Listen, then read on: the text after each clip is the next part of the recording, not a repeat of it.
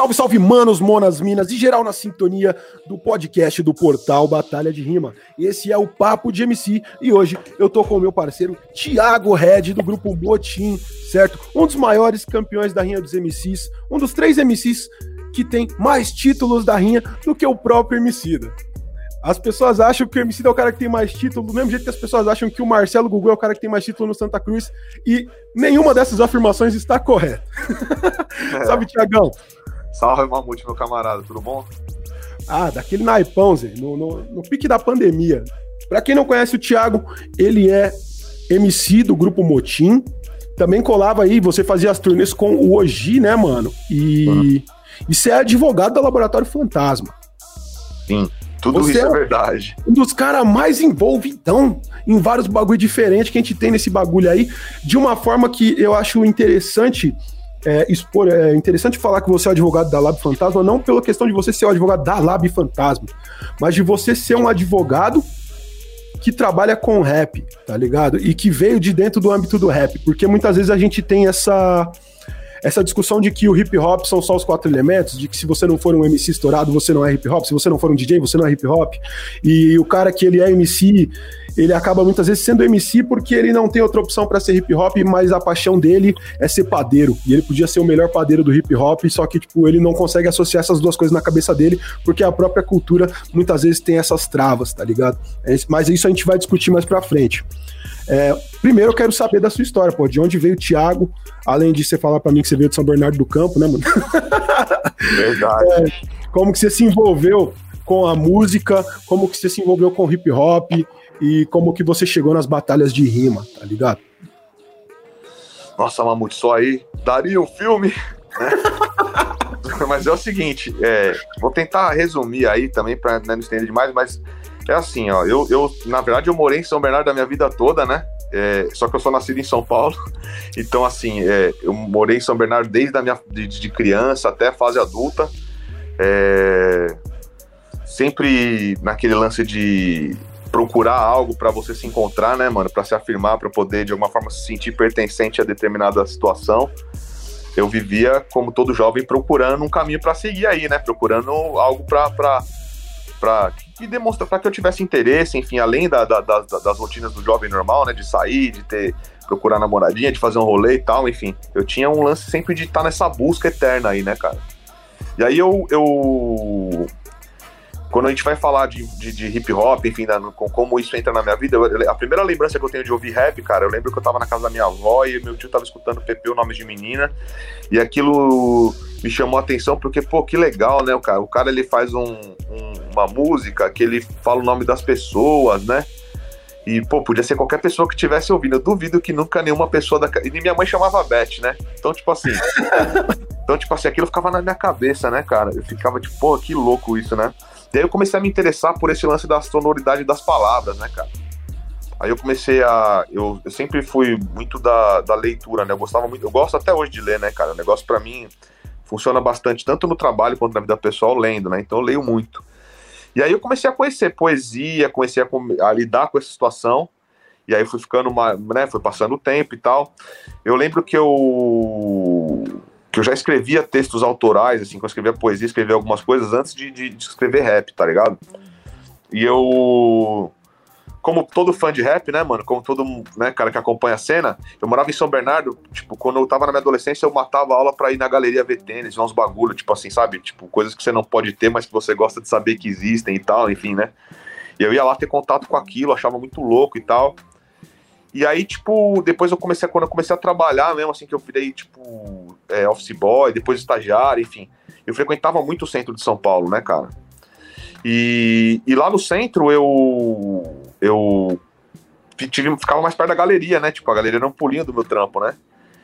Então, e a galeria, né, a galeria ela foi um grande ponto de encontro, né, para o público mais jovem que, que hoje não entende muito isso, mas a galeria era um grande ponto de encontro da cultura hip hop, né, o subsolo da galeria, Total. as trancistas, as lojas de disco.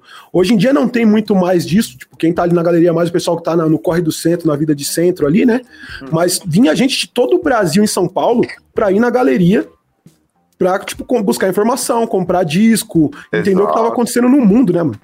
Exatamente, era esse, era esse o papel da, da galeria, na verdade, né? ali o grande lance é que você conseguia ter um contato nas ruas com a, com a, com a cultura que você lia sobre ou escutava falar, né? Através das músicas e tal, né? E aí, é, ter acesso a isso era muito louco, né, cara? Eu lembro que eu frequentava muito a Place, eu lembro que, né, a da Place, eu lembro que, tipo, tinha o lance da, na, na galeria no Lido de quinta-feira, enfim, tinha o lance do Central Acústico, depois tinha o lance do Coemicida da lá, enfim, com o Max, com o pessoal. É, que foi onde a gente se conheceu, né, mano? Exatamente, te conheci nessa, nessa época aí, nessa oportunidade aí. E aí, cara, eu frequentava aquilo lá porque eu era fã, né, cara? Eu lembro que eu trabalhava na, na rua Riachuelo, que era ali perto do, do Ministério Público, ali perto do, do Fórum João Mendes. E aí, como eu morava em São Bernardo, tipo, às vezes eu, eu, eu, ia, eu ia até lá antes de ir pra minha casa, tá ligado? Tipo, antes de sair fora pra, pra, São, pra São Bernardo, eu passava lá e ficava lá tirando aquela onda ali. E. E era da hora, né, cara? Porque, tipo, era uma situação, uma cena emergente, né?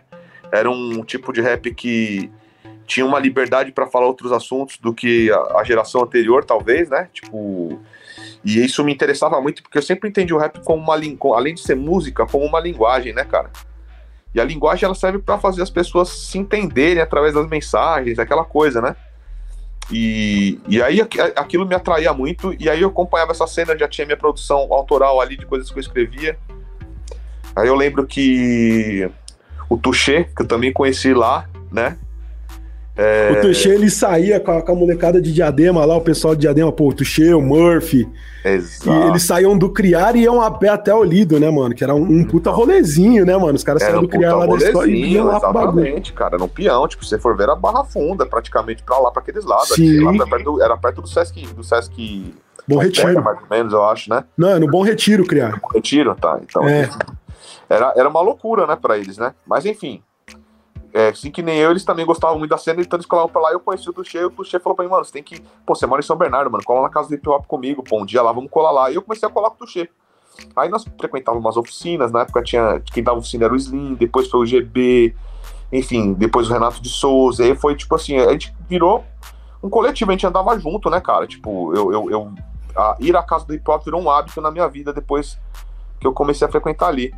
Eu, eu, eu, era o primo distante da casa do hip hop. Eu ia pra lá uma vez por mês, duas, tá ligado? É, não, Porque eu sempre morei aqui pros lados da Lapa, né? É, então, era longe pra você. Eu que morava em São Bernardo já, já era uma caminhadinha, não era tão perto, imagina pra você. Mas era a mesma situação com a Rinha também, né? Tipo assim, quando tinha que ir pra Rinha na Zona Sul, pra mim era uma pernada violenta, assim, saca? Era longe. Pra mim também, tipo, porque não tinha nada na Zona Oeste, né, mano? A, a Zona Oeste aqui, hoje em dia os caras falam, não, porque a Zona Oeste tem um monte de coisa, né? Porque a linha 8 tem um monte de batalha, tipo. Sim. Então o pessoal fala, não, legal, tipo, a Zona Oeste é forte, mas na, naquela época, por muito tempo, até chegar o Cauã, entre o Iozó e o Cauã, Teve a Thaís Pri ali no meio do caminho também, mas eu fui o único MC que saía desse lado de cá pra ir, pro, pra, pra ir batalhar, tá ligado? Verdade, verdade.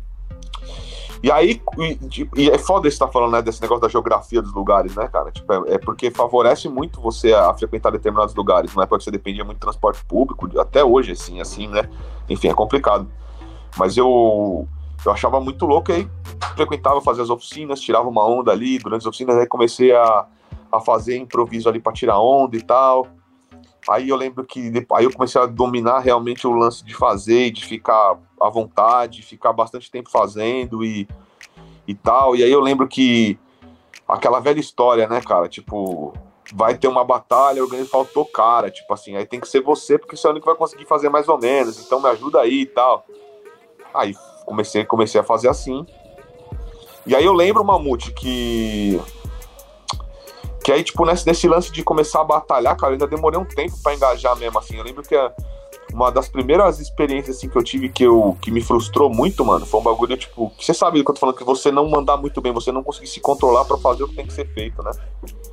E que foi uma, um bagulho que colou na Associação dos Funcionários Públicos de Diadema, mano. Era o desafio da Zulu Nation, não sei se você lembra disso aí. Porra, eu lembro, eu batalhei nesse dia aí, mano. Então, esse Pô, dia foi... Batalhou eu, Nocivo, Acme, Daí você tava também o Tuxê, o Tifu. Tanto que o, o, os caras escolheram o Tifu como campeão, mas o Tuxê também tem um troféu desse dia aí. Tá tipo, é mó bagulho doido, né, mano? Então, mó bagulho doido. E eu lembro também, ó, que fita, que nesse dia eu realmente não. O que que aconteceu comigo? Eu não consegui controlar essa emoção, então eu mandei mal contra o desigual, mano. E fiquei muito triste com aquilo. Voltei pra casa aquele bagulho, tipo, mano, me martelando, caralho, mano. Por que, que tu foi pôr a cara nesse bagulho, né? Tipo assim, Porque eu também já começo a me envolver com, com hip hop, com rap, já não era mais moleque, né, mano? Tipo assim, você já era mais velho do que os moleques é, mandavam, tá ligado? É um contexto, né? É um bom contexto também da gente entender isso daí. Porque isso foi, mano, 2007, foi 11 ou 12 de novembro de 2007, que era uma comemoração do dia do hip hop lá do aniversário da Zulu Nation, né, mano? Exato, exato. E, e pô, você, você é tipo 10 anos mais velho que eu. Então, tipo, a gente andava todo mundo junto, todo mundo na mesma média de idade. Eu era o mais novo uhum. e você era o mais velho, tá ligado? Tipo... Era o mais velho, exato.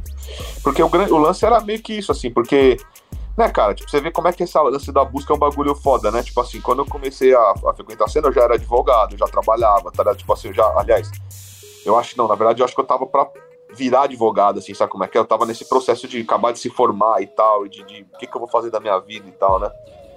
E, e aí as coisas vão acontecendo, assim, né? Eu. Aí o que acontece?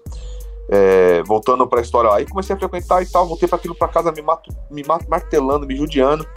Aí eu. Aquilo, tipo, na minha cabeça foi tipo um gatilho assim, mano. Sem maldade, a próxima vez que eu pôr a cara em qualquer situação dessa daí, vai ficar ruim, porque, porque eu vou. Agora eu vou. Agora vai. Agora eu vou dar trabalho, tá ligado? Tipo, agora eu vou dar trabalho, porque, tipo, é questão de honra. Não posso voltar pra. É, essa imagem ficar. Essa impressão do que eu. Da minha rima, do meu bagulho, né? E aí, cara, tipo.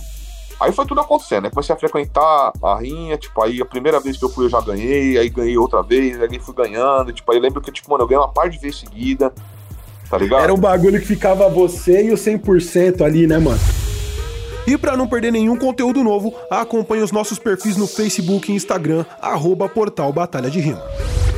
Porque foi um, um contexto assim, tipo, de, de, de quem a, a assistia, mas também tava vivendo, né? Uhum. Que, eu, que, como eu enxergava isso, né, mano? Você é um cara que você já era mais velho que a gente, então você já tinha muito mais conteúdo.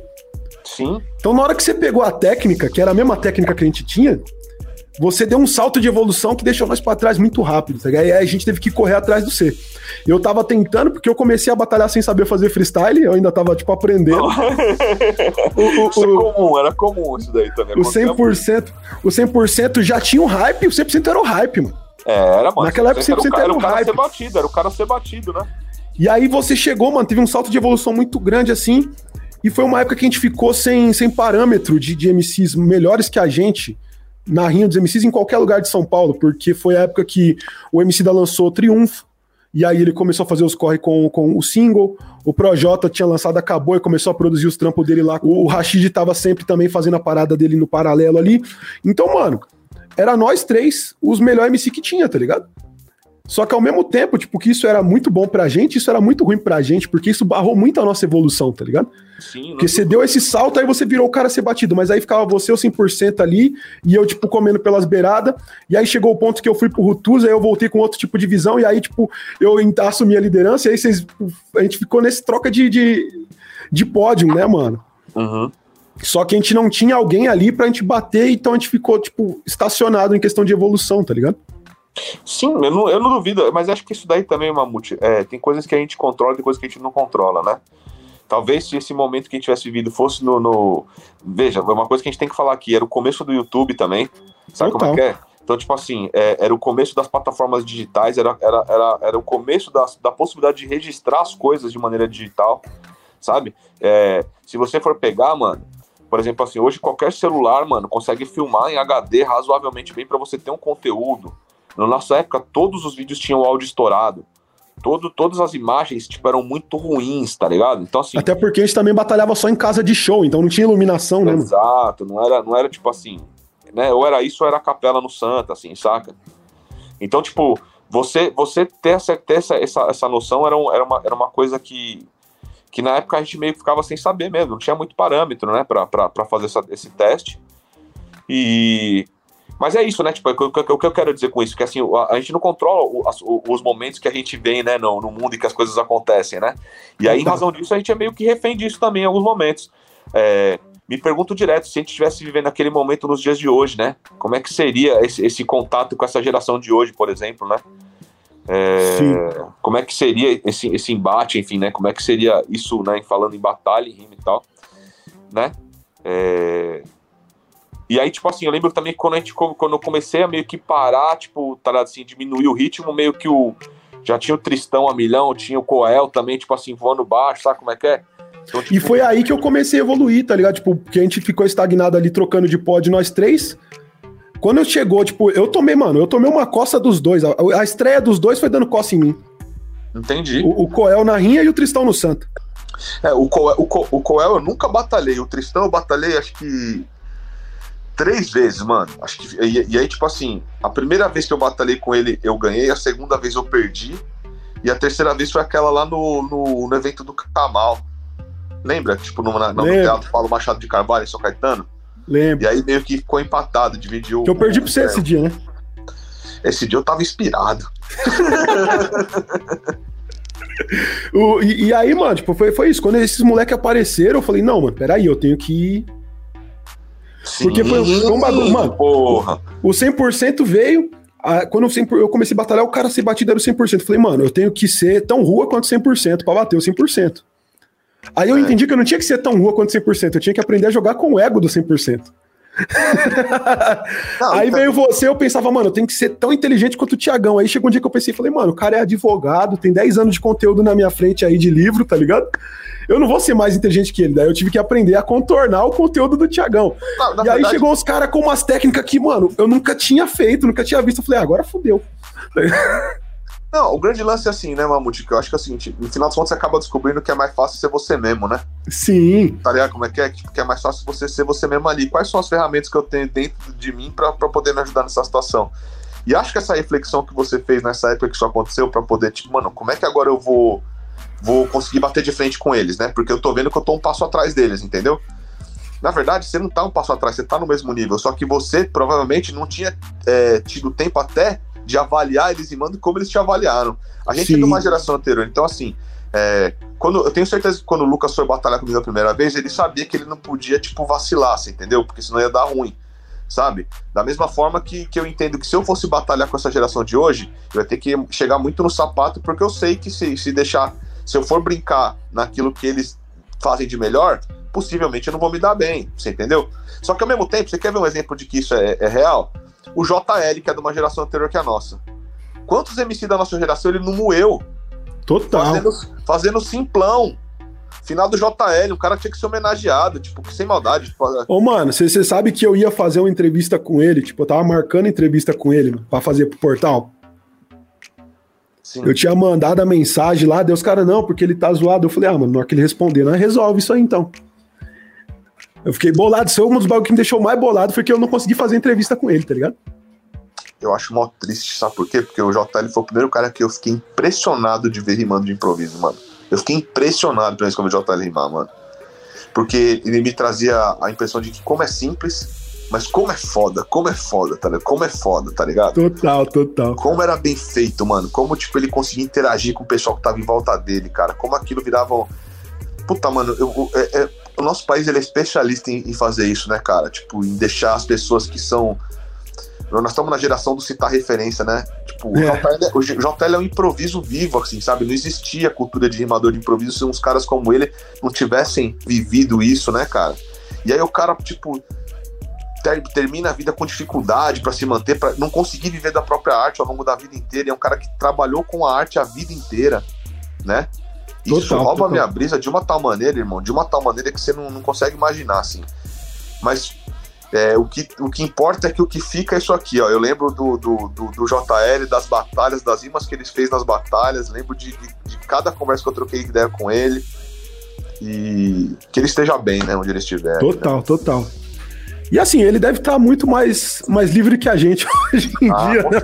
Eu, eu, eu, tenho essa impressão também que agora ele realmente tá feliz ali, ele tá num lugar de paz que vai conseguir olhar pra gente com, com, com uma visão, caramba, eu fiz a minha parte, sabe como é que é? Tá vendo? Quando, quando um, um moleque desse vence, quando, um, quando aparece um Dudu, quando aparece um Apollo, quando aparece um Salvador, quando aparece uma Winity, quando aparece uma pessoa dessa, acho que, é, acho que a realização eu tenho certeza que ele se realiza nisso também, sabe? Sim, sim. Ainda mais falando de Unity, que é de diadema também, né, mano? Preciso nem falar nada, né? Ali, é da, ali só quem é muito sujo mesmo, tio, sem maldade de rima pra poder. O bagulho é louco, mano. Diadema é Total. foda pra caralho, isso é louco. E, mano, você teve. A gente chegou na parte que você começou a ganhar as batalhas na rinha, a gente brisou nessa ideia aí da época, né, é. né, mano? Do contexto. E você teve uma parada que foi muito disso que eu falei, né? Que, que eu citei, que você já tinha um conteúdo muito vasto, já tinha uma assimilação muito maior do que a gente, porque a, a média de idade ali era 19, 20, 18, uhum. e você já tava ali nos 20 e tantos, já tinha muito conteúdo à frente, muito estudo à frente, uhum. é uma visão de mundo muito mais madura. Na hora que você pegou a técnica, você moeu a gente fácil, tá ligado? E a sua carreira foi bem isso, assim, tipo, é, você não tava nas batalhas em 2007, em 2008 você era, tipo, o top 3 da cidade, em 2009 você foi pra Liga dos MCs, tá ligado? É. É, mas é, é, é isso, né? Tipo, tudo, tudo isso daí é construção, né, Mamute? Tipo assim, é, durante esses três anos aí, eu realmente eu pus a cara onde eu tinha condição de pôr a cara. Eu tava em todo quanto é lugar, não importasse o horário, não importasse quem fosse enfrentar, enfim, não importava quem, quem, quem vinha na frente. Para mim era um bagulho de estar de tá me experimentando dentro daquela situação, você entendeu? Total. E, e aquilo para mim era um teste, um teste muito foda, porque eu sou de uma geração que que tem um, uma autoestima baixa por natureza, no sentido de que. É, ah, mano, tipo assim, você não consegue ter as você Você sonhar é permitido, realizar os sonhos não é tão possível assim, saca? Tipo.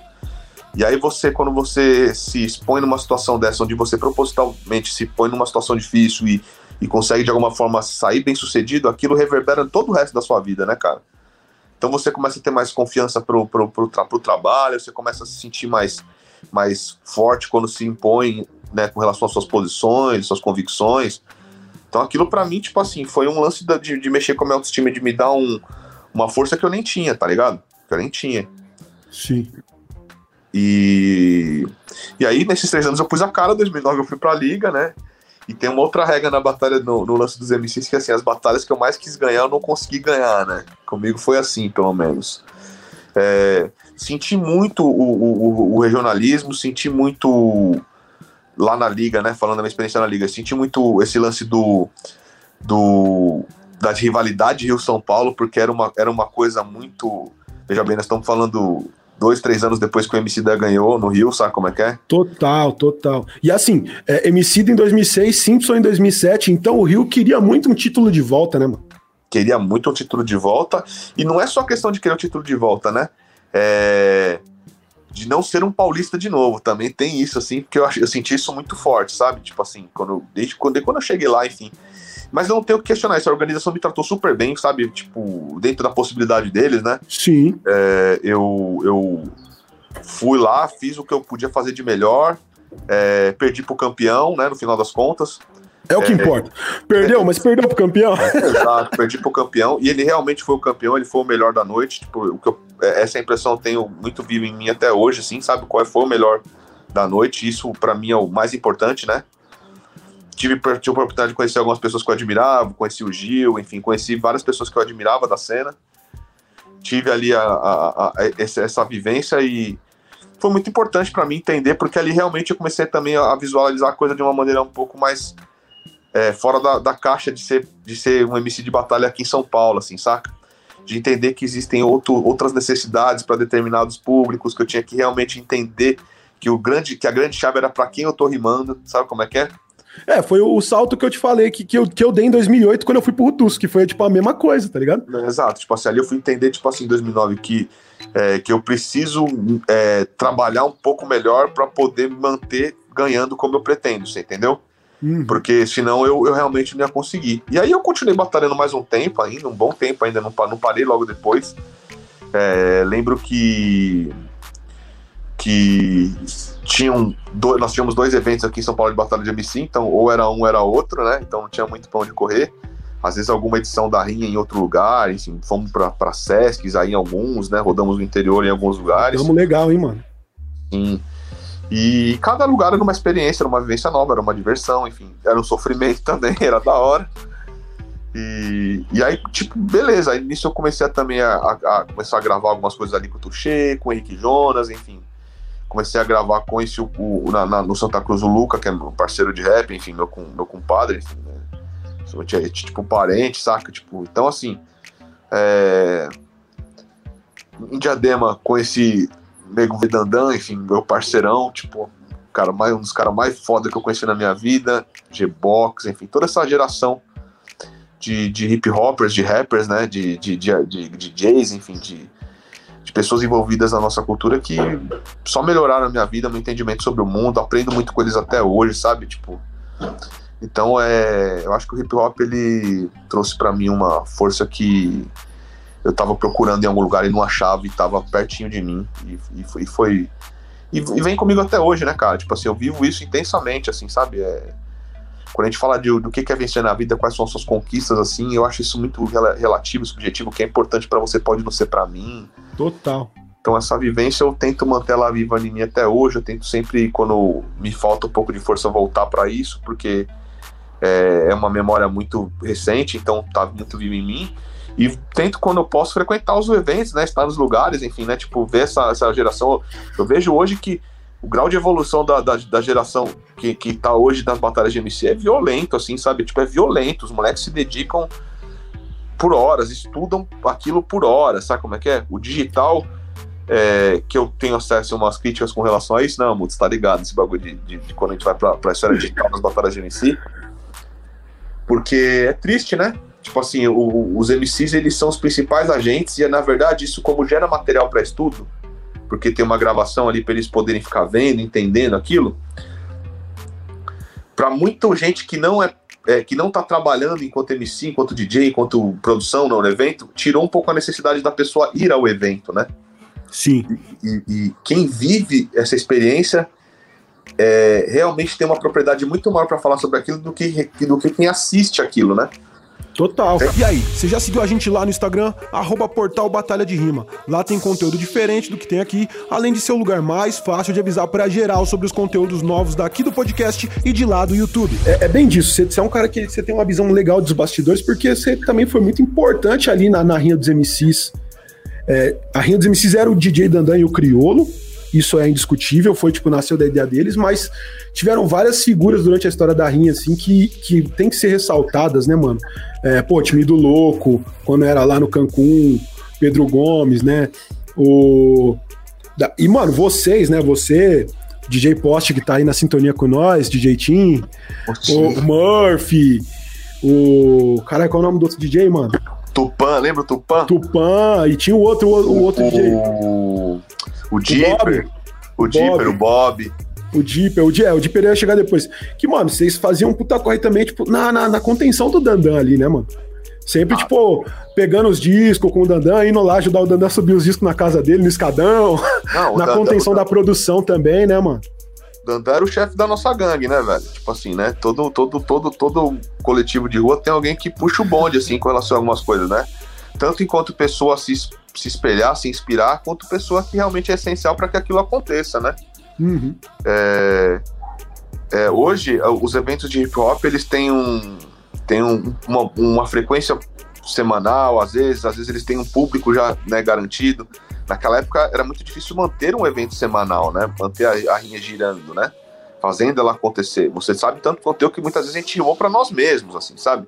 Nem sempre estava lotado, era uma edição, outra que a coisa realmente tinha talvez uma capacidade de investimento para divulgação, para coisa melhorar e, e, fluir com mais plateia e tal. Então, assim, era, era, uma, era uma sobrevivência, né?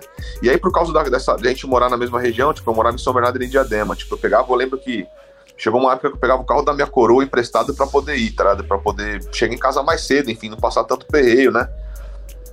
E ela me emprestava o carro, eu pegava, ia, passava em Diadema, pegava o Dandan, ia pra Rinha, na volta deixava o Dandan e ia pra minha casa, saca? Tipo... E acabava não chegando mais cedo, porque você tinha que esperar fechar a festa. Total, total. Aí, tipo assim, mas muitas vezes também, depois do. Tipo, muitas vezes também eu, eu voltava antes, tá ligado? Porque eu tinha alguma uhum. resposta também. Enfim, era, era, era. Mas assim, era um jeito de a gente se ajudar, saca? Tipo, a gente total. meio que, que, se ajudava e, e, a vida é meio que isso aí. Se você não. não se você não, não ajuda alguém e não é ajudado, você tá fazendo alguma coisa errada, tenho certeza, sabe? Então, assim, é, é, era meio que isso, era a vivência que a gente tinha ali. Também tinha os eventos em Diadema que a gente organizava ali uma, uma paradinha, tipo, de final de semana, assim, uma, duas vezes no mês, uma vez por mês. E aí tinha o lance de buscar as caixas no Celso, depois levar pro evento, fazer, depois levar de novo no Celso, depois levar os toca-disco pro Dandan. Enfim, a gente rodava em Diadema, ali em São Bernardo, nessa região ali, tipo, eu com carro sem documento. que era mil graus a vida, mano. E aí, mas graças a Deus tá tudo certo aí, né? E, mano, você foi um dos primeiros MC da nossa geração, assim, que parou de batalhar e foi organizar uma batalha. MC mesmo que batalhava, tipo, não foi um. Porque assim, a Africa Kids era um coletivo de vários MC que organizavam Santa Cruz, mas nunca foi uma coisa muito organizada no começo, né, mano? Era o MC que chegava primeiro, tipo, pegava os nomes e fazia o bagulho acontecer. Várias edições fui eu, que nem era da Africa Kids, algumas edições foi você, que também não sim, era da Africa Kids. Sim, sim. E o Santa Cruz, ele meio que se autorregulou por muito tempo, tá ligado? Por muito tempo, por muito tempo. Eu lembro que teve um ano, na verdade, que foi 2000, sei lá, oito, eu acho. Acho que foi um, teve um ano que o Santa Cruz realmente tipo, deu uma bela de uma caída mesmo, assim, de frequência de público e a coisa ficou. E era exatamente o que você tá falando, tipo, quando não era eu, era você, e era outro mano que segurava o mas nunca deixou de acontecer. Eu acho que isso também é um. Sim. um, um Importantíssimo. É louvado, assim, é, é, Nunca deixou de acontecer e isso era foda. E, e na verdade, Mamute, começa essa, essa necessidade meio assim. Eu, eu lembro que, que na casa do hip hop, lá no Hip Hop em Ação, que era tipo uma vez por mês, lá tinha um evento, né? E a gente, tipo, ah, vamos fazer uma batalha de MC, mas não tem, papapá, então, tipo, ah, vamos organizar aqui. E aí começamos fazendo com os próprios MCs de lá. É, aí começamos a trazer mais gente, né? Lembro que no Hip Hop Ação vinha gente de, de, outros, de outros lugares para poder frequentar a casa também. Sempre tinha alguém que fazia improviso. Eu tava lá todo mês, mano. E a gente ia fazendo essa, essa troca de experiências ali, né? Fazendo essa vivência ali. E aí, tipo, eu lembro que eu comecei a apresentar por essa necessidade de ter que alguém, alguém para alguém para organizar, né? Aí, beleza, eu comecei, eu comecei a fazer isso para organizar. Aí comecei a. Aí, comecei, aí era divertido também, porque você tira uma onda ali, né? Tipo. E aí fazia aquilo e papapá, beleza. Aí eu lembro que nessa época eu, eu, eu ainda fazia e ainda batalhava em alguns lugares, né? Só que esse bagulho de parar de batalha na minha cabeça começou a vir mais porque é, todas essas empreitadas, é, é, pelo menos para mim, né, Mamute? Tudo que envolve competitivo, né? Competir para poder ser o melhor, é, tem o lance do desafio, assim, sabe? Tipo, e de verdade, para mim, eu realmente me senti. É, eu, eu acabei me tornando desafio para os outros e não sendo desafio para mim mesmo, assim, saca? Tipo, é, sentia que as pessoas começavam muito reparar o jeito de eu rimar para poder fazer algo parecido, para de alguma forma né, se beneficiar desse, desse estudo, e também me incomodava o lance de eu, de eu, ter que ser muito repetitivo em tudo, porque as pessoas vinham sempre com as mesmas coisas. E eu falei, pô, isso daqui tá deixando de virar improviso, eu tô só organizando discurso, tá ligado? E total, mano, um bagulho que. O que eu mais odiava batalhar com você é porque a gente não caía na mesma parada do gordo. Só que chegou um momento que a gente já não tinha mais o que falar. Que a gente Sim. batalhava tantas vezes, a gente não entrava no meu bagulho do gordo, gordo, ruivo, gordo, gordo, gordo, gordo óculos. É, e, e, mano, a gente já, tipo, ficava. Hum, vamos fazer um freestyle, tá ligado? É, porque, tipo assim, acaba, acaba acontecendo isso, sabe? E aí, tipo assim, isso me roubava a brisa, porque eu entendo quando os MCs hoje, por exemplo, quando. Quem fazia muito era um menino que era no Santa Cruz, esqueci até o nome dele agora, mano. Era o Vini, mano que ele, ele, ele batalhava, tipo assim, ele, não, eu batalho com ideologia. Ele falava do seu estar no bagulho sério, se o cara viesse pra cima dele, ele. O Vic, ele, não é? É, o Vic, exato. Ele ia lá e dava na, na, emenda do cara, tá ligado? Tipo assim, eu respeito muito, tipo. Não tem crítica nenhuma no que eu vou dizer, mas eu acho que quem frequentava uma batalha na época que eu, que eu fazia a batalha, esperava outra coisa, né? É, as pessoas não estavam ali necessariamente para ver um bom improvisador, as pessoas estavam ali para ver o circo pegar fogo, tá ligado? Tipo, Sim. E aí eu ficava assim, né? Tipo, caramba, eu vou, eu vou ir pra esse lado, não vou, o que, que eu faço? Aí eu falei, mano, acabei, a, a, acabei vendo a, a, a, falta de. Não tinha mais necessidade de eu estar tá batalhando ali, saca? Tipo. E não tinha uns eventos legais assim pra poder, tipo, valer a pena eu estar, saca? Tipo. É... E aí, tipo assim, mano, é... Tra... aí o, o, resto da minha vida de, de né, começou a ficar cada vez mais sério, começou a exigir cada vez mais de mim, você entendeu? Necessidade tanto de estudar, quanto de, de, de, horas de trabalho mais mesmo. Chegava, por exemplo, nos dias de ter que ir para as batalhas, eu queria ir mais para tirar uma onda, eu já não queria mais ir lá para competir, saca? E eu acho que o que faz um MC de batalha ter sucesso, mano, é ter gana, é ter tesão, tá ligado? É tipo, é querer ser o melhor. Não tem problema nenhum em ter essa ambição, tá ligado? Tipo, Sim. eu acho que isso é o que motiva mesmo, que é o fogo no olho, tá ligado? Tipo, que é o bagulho de. Por que que você tá aqui, tá ligado, irmão? Porque, tipo assim, o grande lance é esse. Por que, que você tá aqui, tá ligado? É lógico que é uma competição, nós estamos aqui pra apurar o melhor, tá ligado? Mas, tipo assim, é só isso? Você entendeu o que eu tô falando? Então, tipo, tem. Todo mundo tem suas motivações pessoais que te levam a estar tá ali, tá ligado? às vezes é tentar conquistar uma, uma grana pra mãe, às vezes é tentar, tipo, mudar de vida. Cada um tem suas motivações, você entendeu? E todas elas a gente tem que respeitar muito. Não tem, nessa hora, nessa hora para mim, com todo respeito, não tem mais ou menos importante. Tá ligado o que eu tô falando? Cada um tem seus motivos, a gente tem que respeitar o motivo de cada um. É aquilo, né, mano? O seu porquê, ele é tão importante para você quanto o meu porquê é pra mim, tá ligado? Exato. E eu não projeto isso na sociedade, assim, sabe? Tipo, acho que Batalha de MC tem o lance da acessibilidade, da diversidade, que é importante as pessoas estarem ali, né? Você sabe, tipo, quantas, quantas mulheres batalhavam conosco nessa época? Você entendeu? É, e aí, tipo, deu quantas trans batalham? Ninguém, cara. Assim, sabe como é que eu tô falando? Exigiria da, da nossa geração uma educação muito maior para poder lidar com a batalha, sabe? E que já veria um reflexo na geração seguinte. E assim, essa evolução seria sucessiva, né? Então, assim, a gente fica no. É, é você entendeu o que eu tô falando? Sim. Entramos, entramos num ciclo vicioso que, tipo, virou uma rotina e, e aquilo já não, já não me satisfazia enquanto competição, saca, mano? Total. E, e aí é isso, cara. Eu fui perdendo tesão com relação à coisa, aí comecei a também pensar, vou começar a escrever mais uns apps, começar a gravar, tenho que começar a me dedicar um pouco nisso. E aí o tempo que eu tinha, que já era menor, que eu tinha disponível para isso, eu foquei nisso também. E assim a gente vai vivendo até hoje. e como que foi essa experiência para você de, de, mudar de lado, assim, do, de sair do, do, do ringue e virar o cara que fala se matem? Ah, pega ele, pega ele. Primeiro que eu sou um cara que você tá ligado, você lembra disso. Eu era sofrido, eu ficava sofrendo antes das batalhas, né? Pra mim nunca foi. Eu nunca ia pro.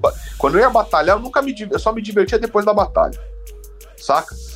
Antes eu só ia lá pra curtir um som e ficava tenso, caralho. Ficava esperando Mano, a hora. Te falar que eu comecei a ganhar mais batalha quando eu comecei a me divertir antes da batalha. Pois é, então, cada, cada um é, de um jeito, assim, saca? Eu ia pro bagulho e ficava pensando, pô, daqui a pouco eu vou ter que pôr a cara e tal, aquele bagulho ficava roubando minha brisa. E aí, quando acabava, realmente virava um baile para mim. Eu tirava uma onda, ficava curtia um pouco mais, dava mais risada, me divertia mais, né? Então eu ficava muito tenso. Quando, aí quando eu comecei a apresentar, pra mim era mais divertido, porque eu já ia no espírito de me divertir desde o começo, então eu tinha mais horas de diversão, né? Total. Era, era, era mais legal nesse sentido. Salve, Rei Novato aí, ó. Satisfação em ver vocês, manos. Satisfação nossa de você estar tá aí vendo nós falar também, mano. De, ah, desde ai, sempre, né, mano? Verdade. Verdade. E, mano, você também entrou ali na, na, produção da Rinha, tipo, oficialmente na mesma época que eu, né, mano? Uhum, sim, sim. E, e por que que você deixou nós na mão?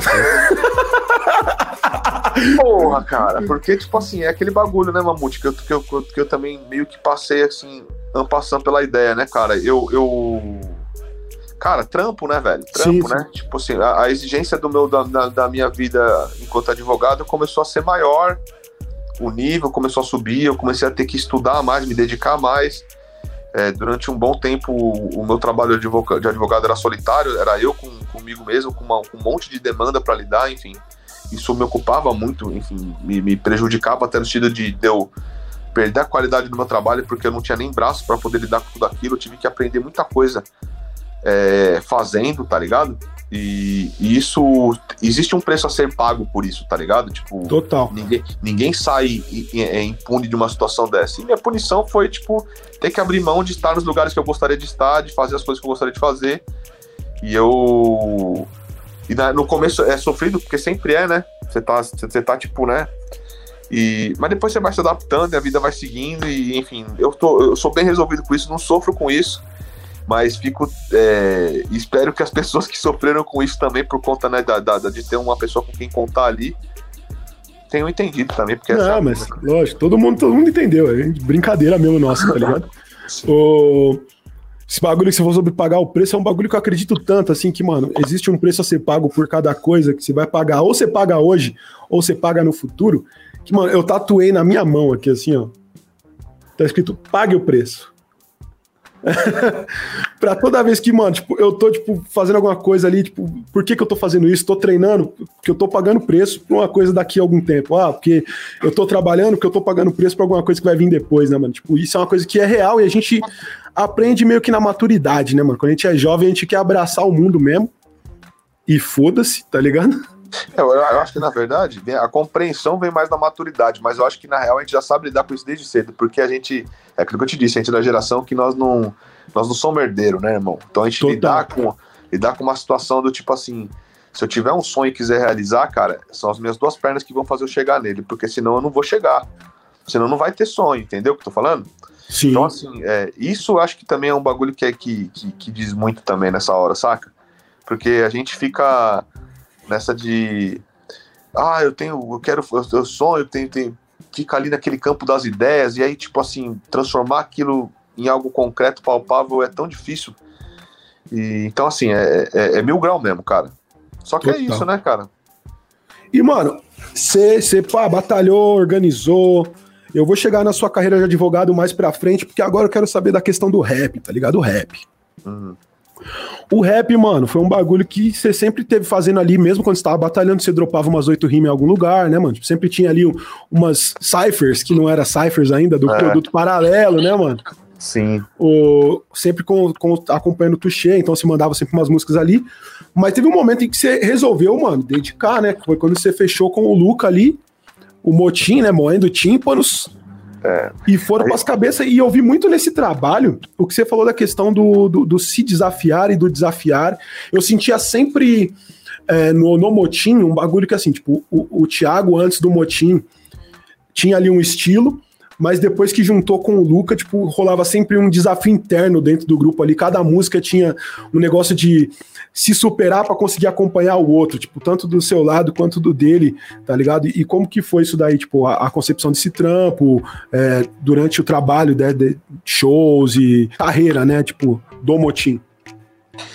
Ah, cara, tipo, a gente é, é como qualquer grupo da cena independente aí, a gente, a gente, na verdade eu tinha já muitas músicas com o Luca sem ter um grupo, saca? Tipo, a gente já tinha escrito hum. várias coisas juntos sem ter um grupo. É... Quando a gente montou o Motim, a, gente, a ideia era dar vazão para essas músicas que a gente tinha em conjunto, né? As melhores, né? Tinha muita coisa gravada que a gente gravava no Tuxê e gravava, enfim, tudo quanto é lugar que dava pra gravar. Gravava no Yuri, no Coisa Simples, enfim, gravava um monte de lugar e a gente queria pôr aquilo para andar de alguma forma, né? É, a gente, quando a gente resolveu montar o Motim, a, a nossa brisa era realmente trabalhar no lance da, da construção das rimas, né? Não fazer uma rima de qualquer jeito, fazer não fazer algo, fugir um pouco do óbvio, né? É, o Luca sempre, ele, ele, o Luca é de uma família que tem músicos na família, enfim, ele tem um, um, um, hoje ele, você vê, hoje ele tem um estúdio, ele trabalha com isso, ele grava as pessoas, ele produz, enfim, ele vive disso. E, é, e, eu acho foda porque eu acompanhei toda essa evolução dele, que é uma evolução fantástica, assim, tipo, de um cara de partir do zero, de comprar um PC e começar a se dedicar a estudar isso. E então ele, ele em razão desses estudos, do, do tempo que ele, que ele dedicava a isso, ele, ele evoluía muito rápido, ele seguia muito rápido. Então me punha numa zona de muito desconforto para poder de alguma forma fazer as músicas terem sentido, né? Enfim, chegar perto do que ele faz e tal. E, e aí era, era, era esse desafio interno, né? Muito mais da, da, da, da minha parte, eu acho, do que com relação à parte dele. Para ele, acho que era mais tranquilo, natural, porque era o estilão dele de fazer as coisas já. O Luca é de uma geração de improviso, tipo assim, que é um pouquinho depois da nossa, que, que viu a gente batalhar muito, saca como é que é? E, e que, esse, e, que ele. Eles tinham uma outra sagacidade também. Você pode ver, procurar umas batalhas dele assim, você vê que ele tinha uma outra sagacidade para lidar com as coisas, assim, sabe? É, o Luca tinha uma vivência de rua muito grande também. Então, assim, ele tinha uma malandragem para lidar com as coisas, assim, saca? E isso era foda. Então a gente frequentava as batalhas junto, a gente ia para os mesmos lugares, sabe como é que é? Gravava no mesmo estúdio, então tinha essa afinidade, a gente montou e começou a trabalhar. Aí lançamos a primeira é, primeira mixtape nossa, que era um né, movimento organizado, terrorismo ideológico e marginal, né, que era motim, né? E a nossa ideia era sempre brincar a cada, a cada novo lançamento, brincar com esse nome, né? Motim com as letras desse nome. Aí lançamos essa primeira mixtape, uma pancada de faixa, enfim, trabalhamos com o Yuri, é, o Yuri, gravamos uma parte do Yuri, uma parte do Tuxê, mixamos no, no o Yuri mixou, e quem masterizou foi o DJ Kaique na época. É, fomos quando a gente começou a fazer, fizemos um videoclipe e tal, fizemos vídeos, enfim, fizemos alguns shows. Nessa época também comecei a, a, a andar muito com o Rodrigo, né, com o Oji, enfim, porque a gente era Ixi, acho que caiu.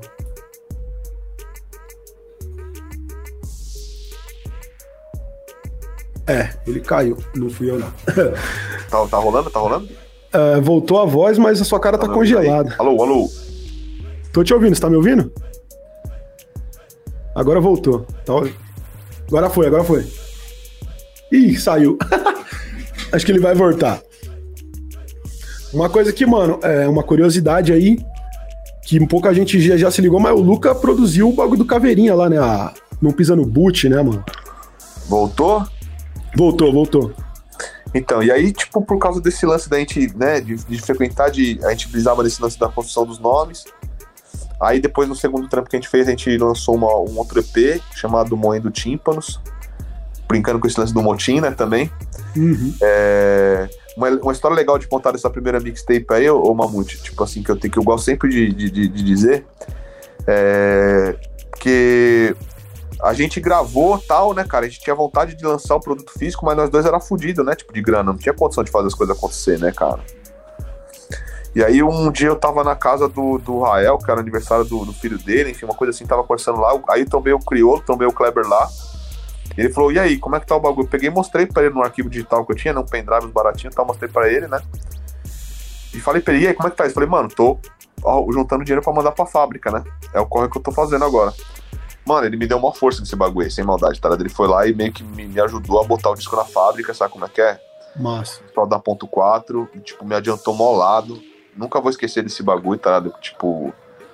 Hoje a gente mal tem contato, né, cara? Tipo, eu, eu mal vejo ele, enfim. Imagino que a vida dele deve ser a milhão também, sei como é que é e tenho total compreensão disso. Mas é isso, né, cara? Tem coisas que não saem da nossa cabeça. O Kleber fez por mim algo que ninguém, fa ninguém faria, tá ligado? Tipo, Uhum. ninguém vai meter a mão no bolso e falar assim, ó, tô aqui, vai lá, corre atrás do seu bagulho, tá ligado? Tipo. Então, eu acho importante dizer isso porque. É. É, é foda ter amigo, né, mano? Amigo é a é a coisa mais, a coisa mais importante que a gente tem na vida, tá ligado? A gente não consegue perceber a não, a- a não ser quando a gente precisa, né? Total, total. E, e- e é isso, fica aí a homenagem a ele. E, mano, é, esse primeiro trampo que vocês lançaram já tinha a participação do Oji e do Napalm, né, mano? Teve, teve participação do Gino Napalm.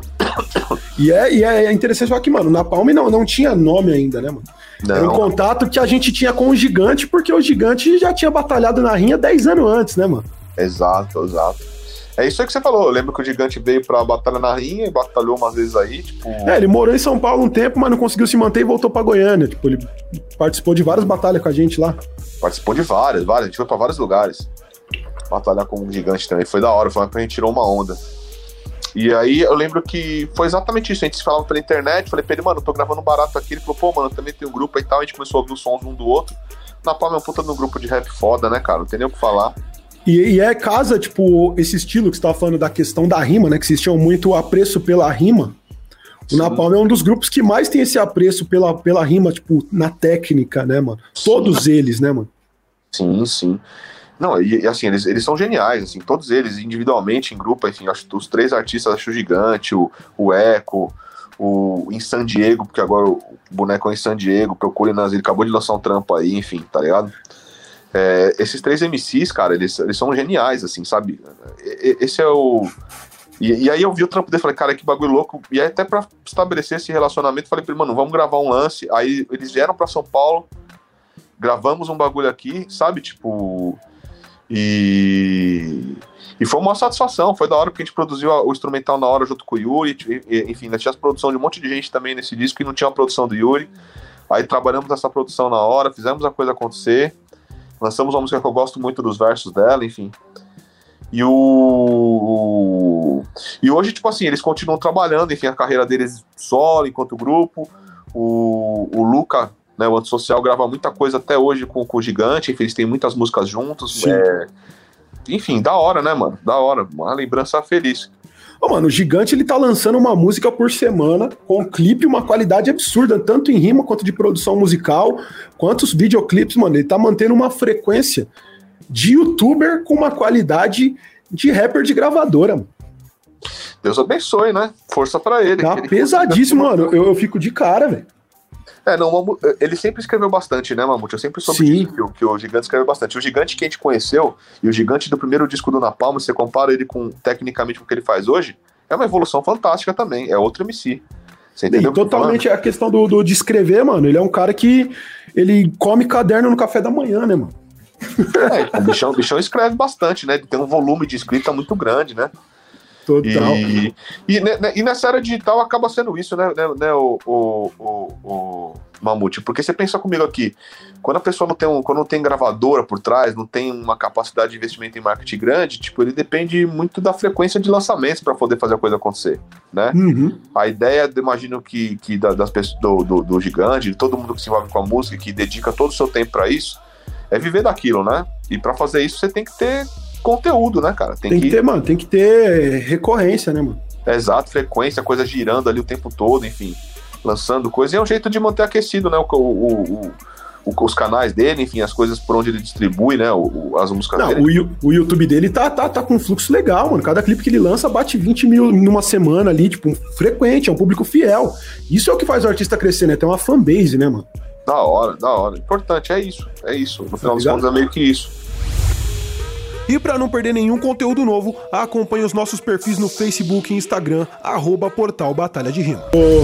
Mas então, mano, o, esse trampo do Motinha aí, vocês fizeram bastante coisa, assim, tipo, música, né? Fizeram alguns shows, vocês fizeram show no aniversário da Rinha também, né, mano? O lançamento. Fizemos aniversário da, da fizemos o lançamento do aniversário da Rinha. Fizemos. Tocamos, enfim, aí tipo, a gente tocava, vira e mexe, a gente tocava com Oji também, nos, nos lugares que ele ia também, então foi, ah, mano, a gente foi em Mogi, foi em Curitiba, a gente foi em alguns lugares tocar, né, com o Motim, tipo. E, foi, e era muito legal, enfim, não tem o que falar, né, mano? Tem que lembrar sempre que a gente fala de Motim, era eu, o Luca, mas tem o Nato PK. Quando a gente realmente foi pensar em. Porque primeiro que a gente fez, vamos gravar. Aí eu peguei os beats do Nato, gravei e tal, mano, vamos fazer show. Como é que nós vamos fazer, mano? Aí, mano, tipo, sem maldade, você tanto quanto eu, a gente sabia que o Nato era muito foda, né, mano? Tipo, fazer show de Eu fui na maior cara de pau, né? Falei, mano, o que o máximo que posso acontecer ele falar pra mim, não, tô a pampa, tá ligado? Tipo, eu falei, então demorou, tá ligado? Aí fui e falei pra ele, Nato, é o seguinte, mano, tem um show de rap, nós queríamos ensaiar, queria que você fizesse show conosco aí, mano, pra... que era o bagulho da rinha, né? Aí ele falou, não, demorou, vamos fazer. Aí a gente foi ensaiar, né? E, mano, os ensaios foi tão foda, mano, foi tão foda os ensaios que ele falou, mano, é nós no bagulho. Tipo, sempre que você estiver, me chama que eu tô envolvido, tipo. E aí, tipo assim, a partir daí a gente foi sempre trabalhando junto, saca? Tipo, tudo que a gente gravava, a gente mandava pra ele ouvir, era muito. Porque assim, cara, é, é, isso é um bagulho que é muito foda, assim. A gente tem que falar do, da PDD, tem que falar do Nato, tem que falar do Enéas, dessa rapaziada, mano. Porque essa rapaziada, eles estavam acostumados a fazer um disco de rap por ano, mano, numa época que era uma dificuldade enorme fazer um disco de rap por ano. Não é que nem é hoje, sabe? Como é que é que é mão mamão, que você tem todas as ferramentas digitais. Mano, o bagulho era um inferno fazer rap. Pensa que Burocracia, estrutura física, é, disco físico, fazer tudo isso. E, e o lance, tipo assim, é, os primeiros discos dos caras, os caras descarregavam a beat no estúdio, malandro, com PlayStation 1. Então, sabe como é que é? Tipo assim, nós não estamos falando qualquer besteira aqui. A gente que realmente está envolvido com esse negócio. Ó, mano, eu posso falar esse bagulho. Eu fui na galeria comprar disco de single do Armagedon. Sabe como é que é? E eu lembro do vendedor ainda tentar me, me, me, não querer me vender. Não, mano, mas esse, esse disco só tem duas músicas, mano. Você tem que comprar um que tem dez, mano. O preço é o mesmo. Falei, mano, quem, eu tô sabendo que eu tô vindo comprar, mano, tá ligado? Enfim, todas essas coisas acontecem. Aí, malucão, sem essa de subir o gás, me dá meu single logo. Pois é, mano. Aí, tipo assim, então eu já era fã dos caras antes de conhecer os caras, tá ligado, mano? Eu já sabia quem era. E aí, como um bom. Uma, uma pessoa que frequenta a BBC, eu conheci o Nato no, no, no evento que eles faziam, mano. Que era o hip hop de mesa, que às vezes eles fazem até hoje que era na, no Centro Cultural da Juventude, não sei, eu não, eu não, lembro, onde é que era certinho, era lá em Santo André. E aí nós frequentávamos lá e tal, enfim. Aí rola toda essa história, o Nato começa a trampar com a gente direto, então a gente mandava pra ele ouvir, gravamos em várias produções dele também. E, e enfim, isso, a caminhada do Motinha é meio que essa. Aí eu, por causa também de trampo novamente, não consigo tipo manter a frequência que precisa, né, com relação aos comparecimentos do grupo, as coisas que precisavam. Tive que cuidar um pouco da minha vida profissional, né, tipo, dar um outro grau de, de estudo, outro grau de, de, de, de, de, de dedicação para poder fazer a coisa acontecer. É... Nesse período minha mãe também ficou doente, enfim, mil coisas aconteceram. E aí eu acabei meio que não, não conseguindo comparecer. E aí, tipo, também foi a época que o Luca conseguiu montar o estúdio. Então, assim, a gente tem o projeto do Motim ali, tipo, no, em algum momento a gente vai voltar a fazer alguma coisa. Mas por enquanto o Luca tá trampando umas coisas dele lá também com o estúdio dele, com o selo, porque ele tem um estúdio, um selo de música que chama 19 Rec nas redes sociais, aí procura aí, pessoal. Adiciona o menino, adiciona o estúdio, né? É, deem play nos conteúdos. E aí ele tá trampando as paradas dele e eu também tô tentando começar a fazer alguma coisa aqui para lançar uma parada minha também. E já já nós vamos trampar junto de novo. E, e, e é isso aí. Tipo, o Luca é meu, meu parente. Não, eu sou, sou padrinho do Luigi, do filho dele. Então a gente, nosso envolvimento é, é de família mesmo. Assim, tá Total. Né? Eu trombei ele lá na aldeia no começo do ano. Tava eu, o Yuri. Aí ele passou, a gente ficou, mano, a gente ficou a noite inteira trocando ideia, eu, ele e o Yuri lá. Esse bagulho de estúdio, ele contando as histórias da parada lá, contando o que ele tinha montado. Montou. Mano, a gente ficou de fazer um rolê de lá no estúdio lá conhecer, e aí, tipo, chegou a pandemia, não aconteceu, foi porra nenhuma. Acabou com tudo essa bosta aí, né, mano? Total. O... E, mano, como é que, que você vê uma parada que eu ia perguntar pra você aí, porque você passou por todos esses ambientes, né? Tipo, é, a diferença entre ser um MC de batalha, um MC que tem um trabalho musical e é, e é o, o, frente do bagulho, e ser um MC que, mano, tipo, acompanha o outro MC, que também é um papel muito importante que pouca gente presta atenção durante um show ao vivo. Que, mano, o MC de apoio, né? Tipo, o que os mais antigos chamam de segundinha, né? Uhum. A segundinha ali, mano, tem a, a, a oportunidade de fazer o show ser grandioso ou de fazer o show ser uma grande cagada. A gente tem aí exemplos, pô, tipo, o próprio MC dele não tem um MC de apoio, tipo, ele ensaia com o Niak, muito tempo pro Niak fazer a parada, tá ligado? O Kamal raramente pega um MC de apoio fixo, assim, tipo, é, ele sempre vê um MC que é muito talentoso e, tipo, chama o MC fazer meio com estágio com ele ali, mas uhum. é aquilo, 50 milhões de ensaios e tudo mais, né? É, como que é isso, essa dinâmica, essa visão de como que funciona o espetáculo de cada ponto ali, né? Bom, cara, esse negócio do, do de, de, fazer um MC de apoio, de, de, fazer essa segunda voz, essa segundinha nos no shows de rap, eu, eu entendo assim, cara, já é uma coisa que. Sempre que você vê um MC que tá em carreira solo tocando, né? É, não é que ele não seja capaz de fazer os próprios raps, mano. Isso é óbvio, o cara escreveu, gravou, ele vai ser capaz de fazer, você entendeu o que eu tô falando? Uhum. Só que quando você tá entregando um show de rap, é, se tiver alguém que, que, que, consiga trazer ênfase, que consiga de alguma forma contribuir para o espetáculo, para a entrega do show, eu acho muito válido. Eu vou te dar alguns exemplos aqui, tá ligado? É, a, o, o, o, o, melhor show de rap que eu já vi, mano, DJ MC da minha vida, tá ligado? Olhando pro palco, foi do Dela Soul, tá ligado? Que eu tô falando? Você vê a sinergia que existe entre os dois MCs? Sabe como é que é? Quando eu vi um show, por exemplo, do Smith Wesson também, que é um outro grupo que eu gosto, tipo assim, chega uma hora que você não sabe nem mais qual é o verso de quem, tipo assim, os dois cantam, é, é, a música vira uma coisa só, porque as músicas têm que ser uma coisa só. A gente vê o, o rap, é, você já passou por esse assunto aqui, ó, não, que o fulano de tal engoliu fulano de tal no verso, tá ligado? Na própria música, mas não é uma música dos dois, eu não tô entendendo, assim, tipo, existe essa, essa questão do competitivo de olhar, sabe? Só que ao mesmo tempo, os, os benefícios da venda daquela música, do consumo daquela música, vão ser pros dois. Sim. Então, assim, sabe? Então, tipo, isso, na minha, na minha, na minha opinião, vale para você avaliar também. Então eu vejo essa coisa, tipo assim, com relação ao show, se, se, se, puder, se a contribuição for positiva, se, se durante os ensaios funcionar, se existir uma sinergia, né? Se aquilo melhorar para quem está assistindo, eu não vejo por que não fazer, né? É, e com base nesses exemplos que eu te disse de shows que eu já vi, vários MCs fazerem assim, é, naturalmente você anda junto. Então, tipo assim, a Cotuchê, por exemplo, quando a gente fazia isso lá, lá, lá atrás, é, a gente, na verdade, a gente frequentava os ensaios para ver se a gente estava mandando, estava bem, estava bom. Depois entra no momento a gente começa a ajudar a, a, a cantar para fazer acontecer. Depois você começa a ter ideias para como você pode melhorar aquela, aquela, aquela entrega do show, né? Às vezes uma fala, às vezes uma colagem, às vezes um, uma conversa com o DJ, às vezes uma intervenção em algum momento, você entendeu o que eu tô falando? Total. E a gente trabalhava muito isso, né? Eu pensava muito nisso, né? E, e com hoje foi isso, tipo, também, parça, porque quando a gente começou a lançar as coisas, tipo assim, eu. É, eu e a gente andava muito junto, ele me chamava pra estar com ele nos shows, e a gente naturalmente começou a acontecer esse processo também. E com Oji tem uma coisa, um agravante, assim, que é muito difícil de, de, de, de fazer. Os versos do Oji são praticamente cantados, eles são quase cantados. Sabe como é que é? É muito difícil eu atrapalhá-lo do que eu ajudá-lo no show. Você entendeu o que eu tô falando? É muito fácil isso acontecer. Uhum. É, se eu de alguma forma levantar o tom da minha voz demais, eu atrapalho ele, eu faço ele se perder no contexto da música, você entendeu? É, isso significa que ele não sabe fazer isso? Lógico que sabe, só que ele tá sozinho, é muito mais fácil, ele controla isso. Se eu tô ajudando ele, eu tenho que ajudar. Eu não posso atrapalhar. Então, sempre que eu vou trabalhar com o Oji, que eu vou fazer uns shows com ele, eu penso no, exatamente nisso, assim, eu tenho que fazer a sobreposição de voz ali, encaixar a minha voz de uma forma que seja é, suave, mas que complete, que preencha os espaços que são necessários para poder quem tá escutando entender tudo aquilo que ele espera do show do Oji. Sabe como é que é? Essa é a minha brisa quando eu vou fazer os bagulho com ele. Então eu reparo muito, eu ouço muito os, os é, eu sou fã dele, né, mano? Então assim, naturalmente já escuto muito as músicas dele. É, quando eu escuto, eu já e nós estamos perto de um show, eu já projeto nesse sentido assim, eu tenho que tomar cuidado aqui para não atrapalhar, ou aqui eu posso ajudar.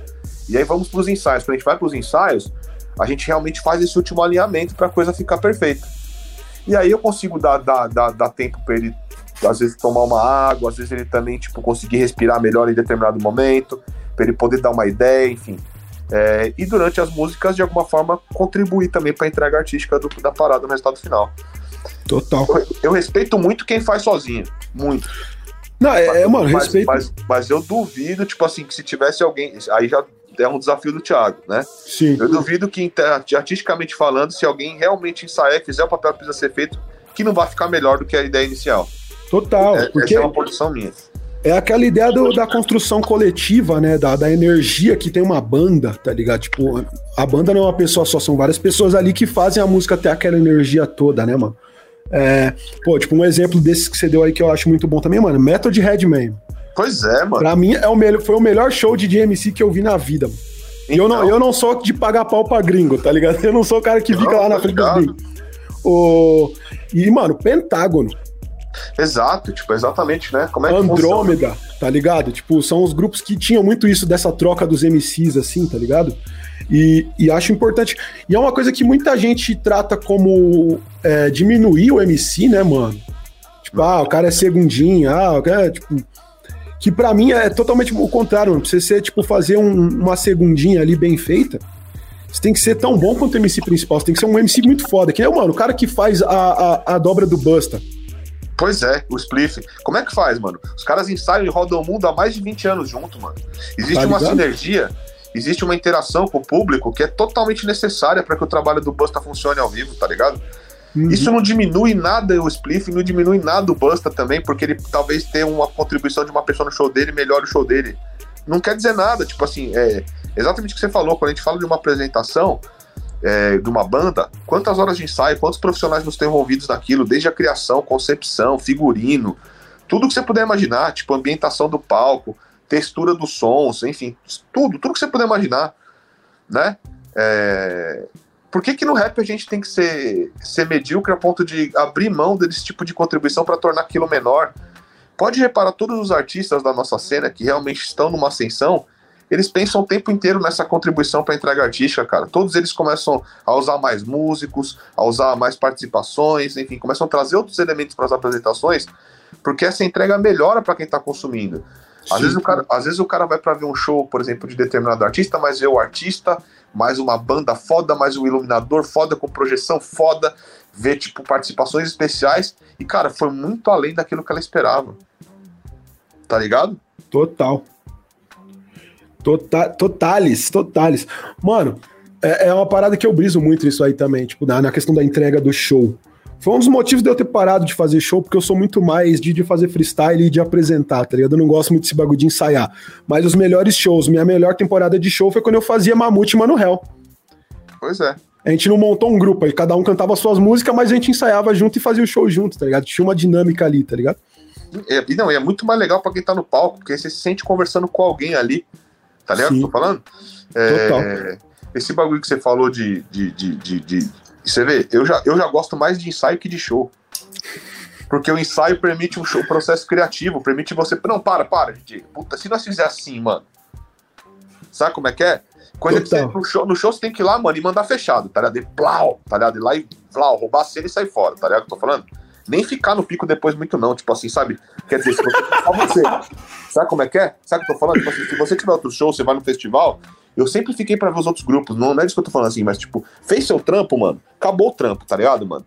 Vai lá e já era, mandou fechado, tá ligado? Tipo, Sim. Porque eu acho que eu acredito muito nessa energia, sabe, Mamute? De ir pra um show, mano, entregar algo que ninguém nunca viu, mano, para que as pessoas sintam a necessidade de te ver de novo, tá ligado, irmão? Sim. Eu sempre pensei nesse bagulho. Se você não entrega isso, você tá fazendo errado, mano. Tá ligado? Tipo, você tem que fazer um bagulho pra, pra cativar mesmo as pessoas, tá ligado, mano? Total, e é aquilo, mano. A, é, a gente ensaiava, quando eu tinha grupo, a gente ensaiava até quando a gente não tinha show, tá ligado? A gente tinha um ensaio fixo semanalmente, todo domingo de manhã, na hora da missa. A gente se reunia na praça e ensaiava na praça ali da Matriz, tá ligado? Na Matrix. Cada, da Matrix. Cada... Aqui na, na freguesia, tá ligado? A gente abria a porta do carro, tocava as bases no CDzinho de base e ficava ensaiando com os tiozinhos jogando dominó do lado. Os tiozinhos sabiam nossas músicas tudo. Uma, uma, vez, mano, sem maldade, uma vez eu e o Luca nós tomamos um enquadro assim, velho, se liga. A gente tava. Eu tava com meu carro, eu peguei, parei meu carro assim, pum. Aí ele tinha pegado o carro da coisa dele pra nós trombar lá, porque nós tinha que realmente canetar um bagulho junto, porque tinha que gravar no outro dia, tipo, nós tinha muito pouco tempo para resolver o barato. Aí nós trombamos ali perto do Santa, mano. Aí nós estamos ali com a parado, mano. A viatura passa uma vez, passa duas, passa vezes. Falei, Luca, nós vai tomar um enquadro, truta. Mas não deu outra. Blau, tomamos um enquadro. Vocês estão fazendo? O que vocês estão fazendo aqui junto? Eu falei, mano, você quer saber a verdade? Nós trombou pra escrever um rap. O cara falou, ah, você tá tirando, tá ligado? Você tá tirando. Ô, mano, tipo, aí começou uma caloreada, aí beleza, deu tudo certo, foi cada um pra sua casa depois, mas olha, eu sei muito bem o que, que é isso, tem que ir pra rua pra poder fazer os bagulho, mano. Ô, Mandar um salve aí, ó. DJ do França chegou na parada aí com nós também. Ó, DJ do França. Ó, ó a foto de perfil dele, que bonito. Salve que tocando com nós. Olha como é que ele fica. É, chegou aí, ó. Ô, oh, Versace, hein? Versace falou que era criança quando conheceu a gente. Aham. Uhum. Versace, quando eu era criança, você já tinha cabelo branco, meu querido. Exato. Quando eu te conheci, você já fazia beatbox e cantava junto ao mesmo tempo. Quando eu era criança, você já tinha um grupo com o Nocivo e com o Rincon. É louco. Ah, o Juca mandou é que essa sinergia entre os MCs é foda, é bonito do público ver, ainda mais quando o DJ tá junto. É real, total, assim, tipo, show de rap sem DJ é foda, né, mano? É meio morçado. A gente fazia muito por necessidade, né, mano? Que nem o Marechal, ele fazia o show com um DVD, você lembra dessa época aí? Que ele levava é. um aparelho de DVD. Ele disparava os bagulho ali. É Pelo louco. controle. Total. Ó, o Geversat falou que ele é de 95. É, 95 ele começou a cantar rap, foi isso mesmo. 95 foi a primeira vez que eu te vi, você já tinha dois discos lançados na rua. Mano, a gente deschavou a sua carreira artística aí desde quando você nem era MC até Verdade. os seus últimos lançamentos e o, o seu trampo com o Oji. Agora a gente vai para aquela parte do trabalho que você citou diversas vezes. Não, e aí chegou o meu trabalho e. é. Mano, quando eu te conheci, você trampava com a advocacia já lá, tipo, no centro, né? A gente se trombava na Olido ali. E, mano, do nada, assim, do nada, a gente tava na rinha. Você virou pra mim assim e falou: oh, mano, cara me chamou ali pra trocar uma ideia, ele quer que eu vá ser advogado lá, tipo, com ele lá, trampar com ele lá no bagulho, não sei o que eu faço, né, mano? É, é, é eu quero fazer esse bagulho de rap aí, quero estar tá na cultura, não aguento mais o escritório. É, puta, cara, foi uma época que calhou meio que isso, né? Assim, eu tava vivendo uma situação difícil no, no, no trabalho, né? Porque é muito difícil viver na, viver da advocacia, né, cara? A advocacia, ela exige muito de você, cara, muito, assim, de verdade. É, não é uma conversa fiada isso aqui. Existe, exige muito enquanto horas de estudo, enquanto compromisso, enquanto ideais que você tem de justiça, enfim, exige de você demais. É, às vezes eu passo é, dias refletindo com coisas que me torturam, assim, sabe como é que é o tempo inteiro. Então, assim, eu tenho que. E por causa desse, desse grau de exigência, mano, a gente fica o tempo todo com a impressão de que, pô, eu preciso, eu preciso atingir os meus sonhos, vencer através da advocacia e e, e, até às vezes o que é vencer, você meio que tem essa, essa, esse conceito meio que deturpado, assim, né? O que é vencer, né? Tipo, é ter muita grana, é, entendeu o que eu tô falando assim? Total. E, e aí, tipo, eu trampava no escritório ali, né? Época que eu te conheci, né? Nessa época da Olido, eu trabalhava no escritório na rua Riachuelo, ali na, na, no centro de São Paulo. E aí, tipo, eu lembro que um dia o Leandro me procurou, falou assim: eu, eu vou fazer um show em tal lugar, enfim, eu queria fazer um contrato, eu não tenho nenhum documento para formalizar isso, eu fico meio com medo que eu saio daqui da minha casa, enfim, vou para outro lugar. Aí, tipo, eu não tinha conhecimento nenhum dentro desse meio é, de entretenimento, de shows e nada disso. Eu fiz um contrato ali para ele de prestação de serviço, alguma coisa que de alguma, trouxesse algumas garantias para ele, algumas seguranças, né? Nesse primeiro momento eu expliquei para ele como é que se preenchia aquele documento, eu criei para ele um template, na verdade, né? Para ele preenchendo e tal, de acordo com cada negociação e aplicando, né? E aí passou, tipo, sei lá, três ou quatro semanas. Aí ele me procurou e falou assim, mano, eu tive um, um problema, assim, que o cara queria me contratar pra shows na mesma noite em cidades próximas, né? E aí eu perdi o segundo show porque o primeiro cara não deixou, saca? Aí eu falei, então vamos fazer uma cláusula de exclusividade, que se o cara quiser só o show pra ele, ele paga mais, enfim, começamos a, né, a, a, a, trabalhar as questões do contrato dele. E aí na terceira conversa que tive com ele, cara, ele falou, mano, eu queria ir no seu escritório trocar ideia com você. E aí ele foi até o escritório que eu trabalhava.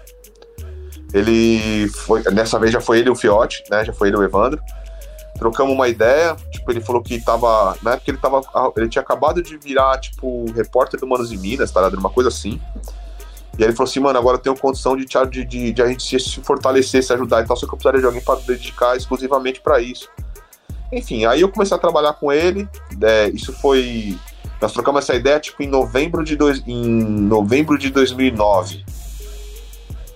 Em janeiro de 2010, eu comecei a trabalhar com eles de todo dia, assim, tipo, eu realmente saí do meu escritório e fui trabalhar mano, com eles. O maluco entrou no seu escritório pra te roubar. Ele foi, mano, na sede do clube roubar o atacante, mano. É, mas nessa época eu era um atacante. Eu, eu também não, eu não era um atacante consagrado, né? Eu era um atacante de carreira, né, irmão? Tava não, mamão, desrespeitou o clube, hein, meu parceiro? Era, era, era, era, era, o que, era o que ele tinha. Eu acho que assim, era muito também, sabe que é maldade, Mamute? Assim. É, aí ele pode responder melhor, mas assim, acho que é muito. É, eu, é, sabe, a, a, gente, quem, quem que tá perto de mim, né? Que manda. Não, tô, isso, tá tô brincando. Tô brincando mais com a questão dele ter ido no escritório do que ter te chamado, tá ligado? Ah, tá. Aí, tipo, ele foi lá, você começou as ideias. E. E aí, você acerta. Você, né, tipo, encontramos um jeito de fazer acontecer. E aí eu lembro que eu trabalhei no. no enfim. No, no lançamento da. da, da já, já na, na, segunda mixtape dele, lançamento do Studio eu já trabalhei naquele, naquele show também. Do MC, com umas né? coisas de produção, é. E aí depois eu já. Em janeiro de 2010 eu comecei a ir pra lá todo dia, assim, cara. Então eu ia todo dia.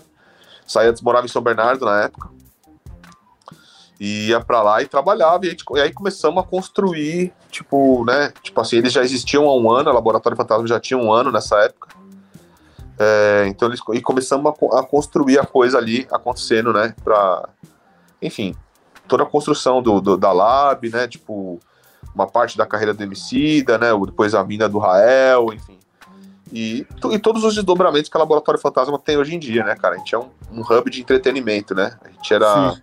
A gente era um, um escritório do, do Emicida no começo, depois éramos escritório, a, a, a gravadora, a editora, é, a empresa de, com merchandising exclusivo, enfim, começamos a, a construir o, enfim, essa, essa, essa potência que é o Laboratório Fantasma hoje em dia.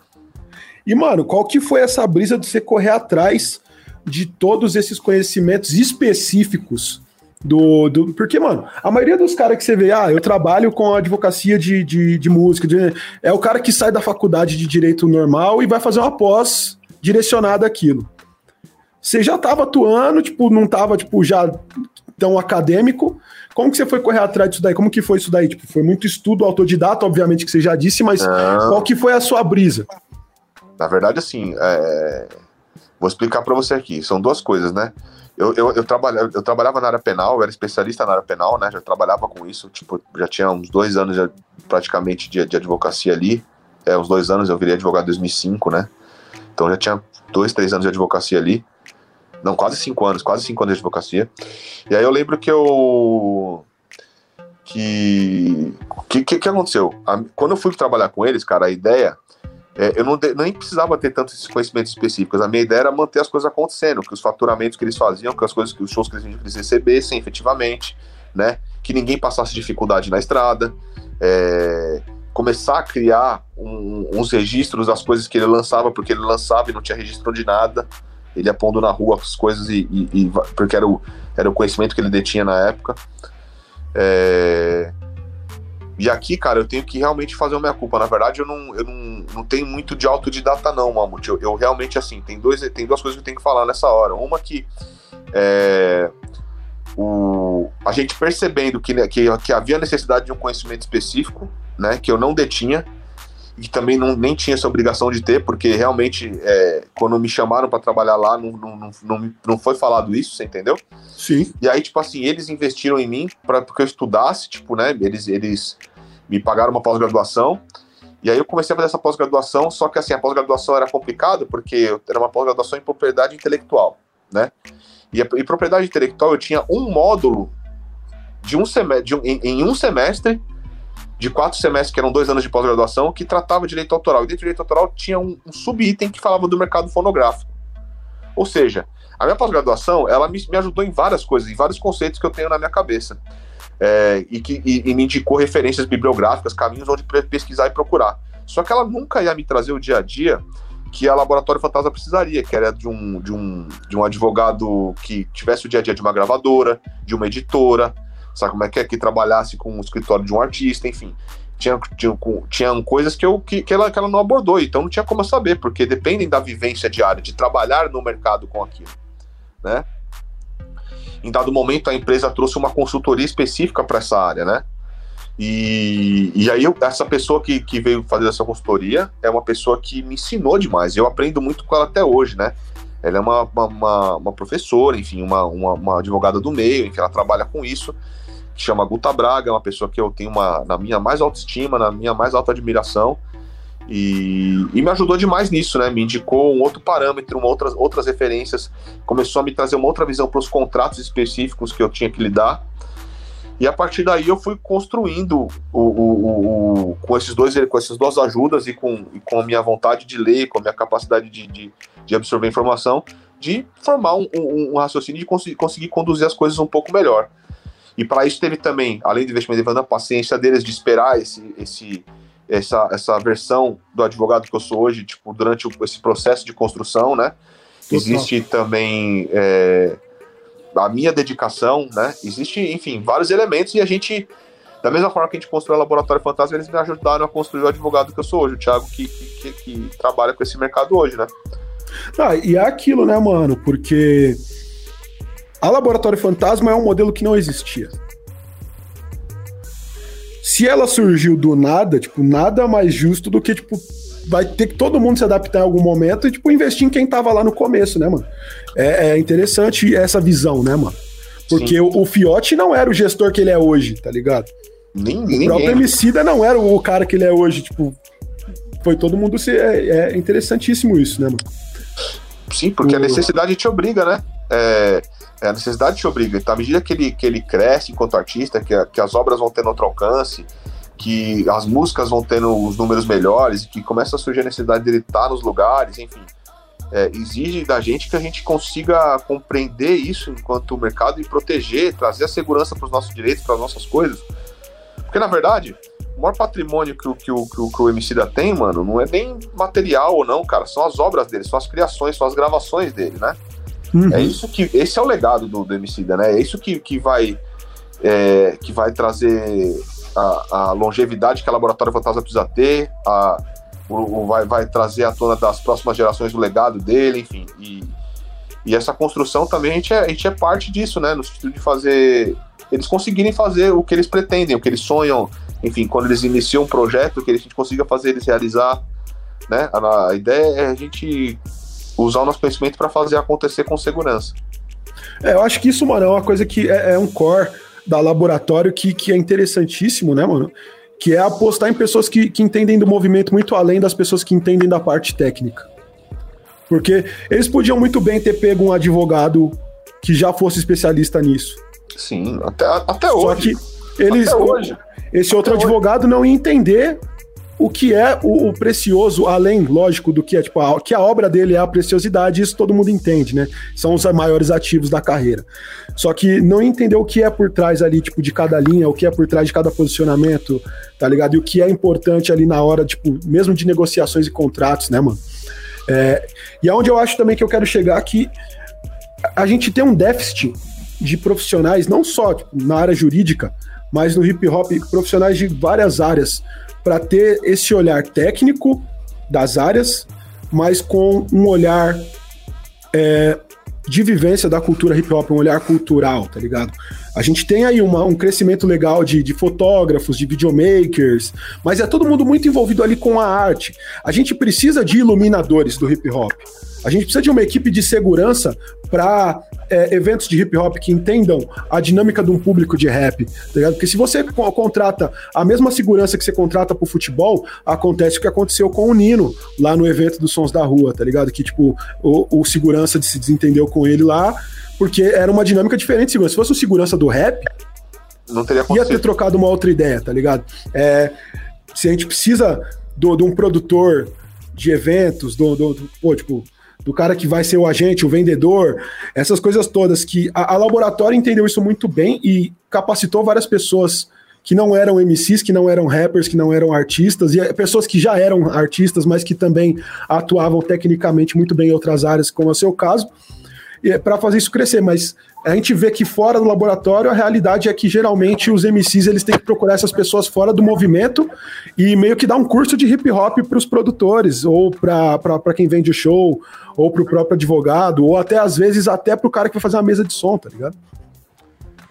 É, é, é, é complicado, é isso. Tiagão, você, você meio que tampou seu microfone, mano. É isso, é, voltou? Voltou. É isso, é meio que você falou, é uma verdade, assim, cara. A gente vive essa, essa cena, vive essa realidade. A gente tem poucos profissionais capacitados nos segmentos que não necessariamente tem a ver com o artístico, né? É... Falta um pouco das pessoas, falta é, um pouco das pessoas entenderem que nisso existe uma oportunidade, né? Que isso não diminui a sua capacidade artística, a sua capacidade de criação, seja lá o que você, o que você pretende enquanto pessoa envolvida na cultura hip hop, né? É, entender que muitas vezes você pode até potencializar, fazer as coisas acontecerem melhor, né? Enfim, pode fazer elas chegarem de, um, uma maneira que todos, todo mundo pretende e sonha, né? É, mas eu acho que muito disso também, Mamute, acontece porque são poucas. O nosso mercado não é aquecido a ponto de ter tanta demanda assim. Isso melhorou muito nos anos para cá. É óbvio que melhorou. A chegada do digital, enfim. É, né? Olha a cena de, do, do rap mesmo, assim, né? O, o, o, o boom que aconteceu, olha o que acontece com o funk, você entendeu? Tipo assim, então demanda existe, né? É, hoje, mais do que existia antes, mas ainda assim, se você mirar, por exemplo, com o circuito sertanejo, com música pop, com os outros segmentos, a gente ainda tem muita margem de crescimento, né? E, e a gente tem que investir nos dois. Então, assim, tem, as pessoas têm que entender que elas podem se capacitar para estar trabalhando com isso e fazendo seu dinheiro, e com base nisso, bancando sua existência, suas necessidades com isso e se capacitarem para isso, né? Tipo, que elas de alguma forma busquem por si, não esperar um terceiro necessariamente vir investir em você, né? Você investindo em você mesmo. E, e falta também que, a, que, que, que o nosso mercado continue sendo aquecido, que ele continue crescendo para que essas oportunidades surjam, né? Eu duvido que se, um, se por exemplo, se uma empresa que vai que vender um show de rap não vai contratar um técnico de som que é envolto na nossa cultura, né? Se, e, e, e, um, e um que não seja, se os ambos tiverem a mesma entrega de qualidade técnica. Então as pessoas precisam igualar na técnica para poder fazer esse plus que ela tem ser, ser, ser, ser válido a pena, você entendeu? Total. Então eu acredito muito nisso, na capacitação profissional das pessoas, né? De, de, de entendimento das pessoas de que isso é uma oportunidade.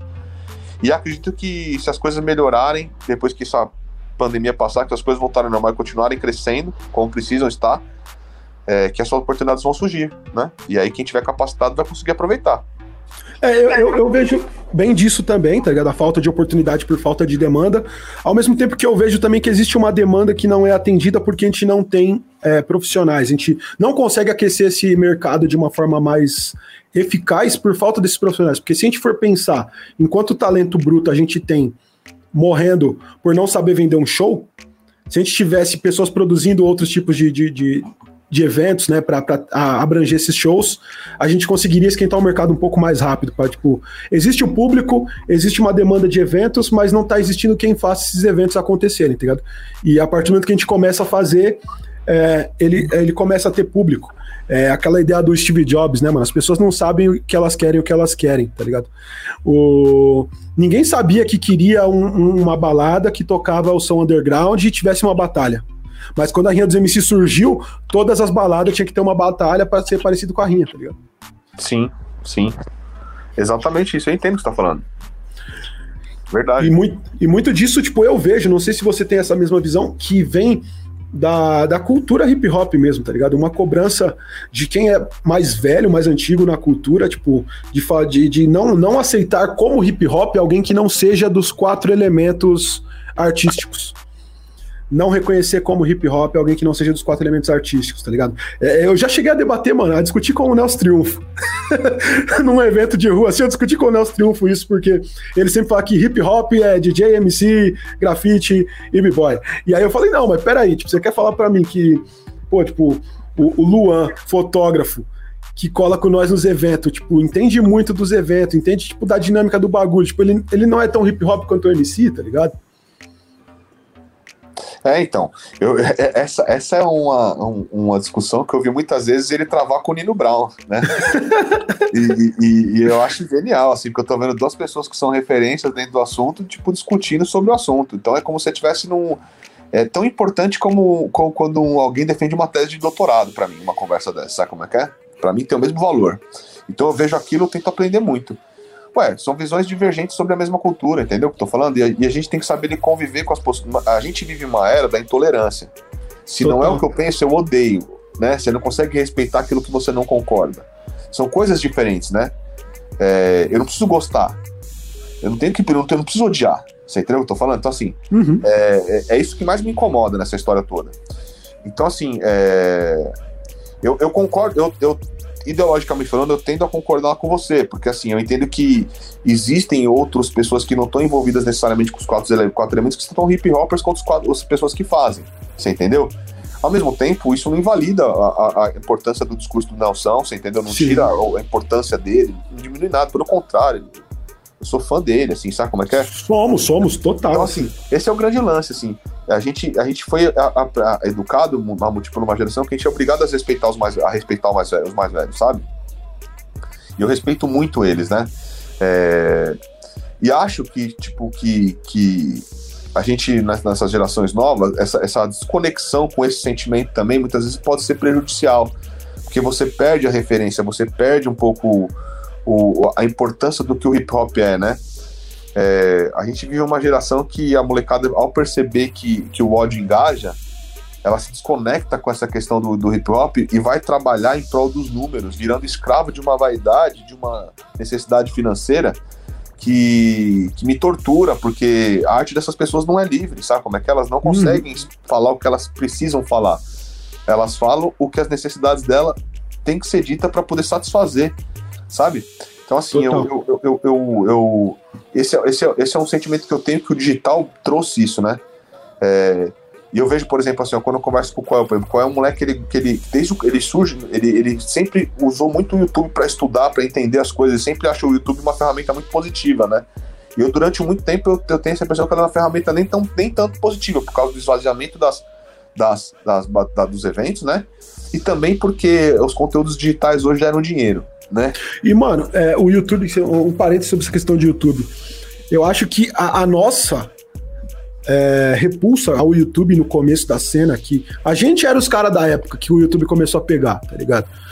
A nossa repulsa pelo YouTube naquela época, quanto MCs, quanto organizações, deixou uma lacuna bem grande assim em São Paulo, é, em questão de mídia, né?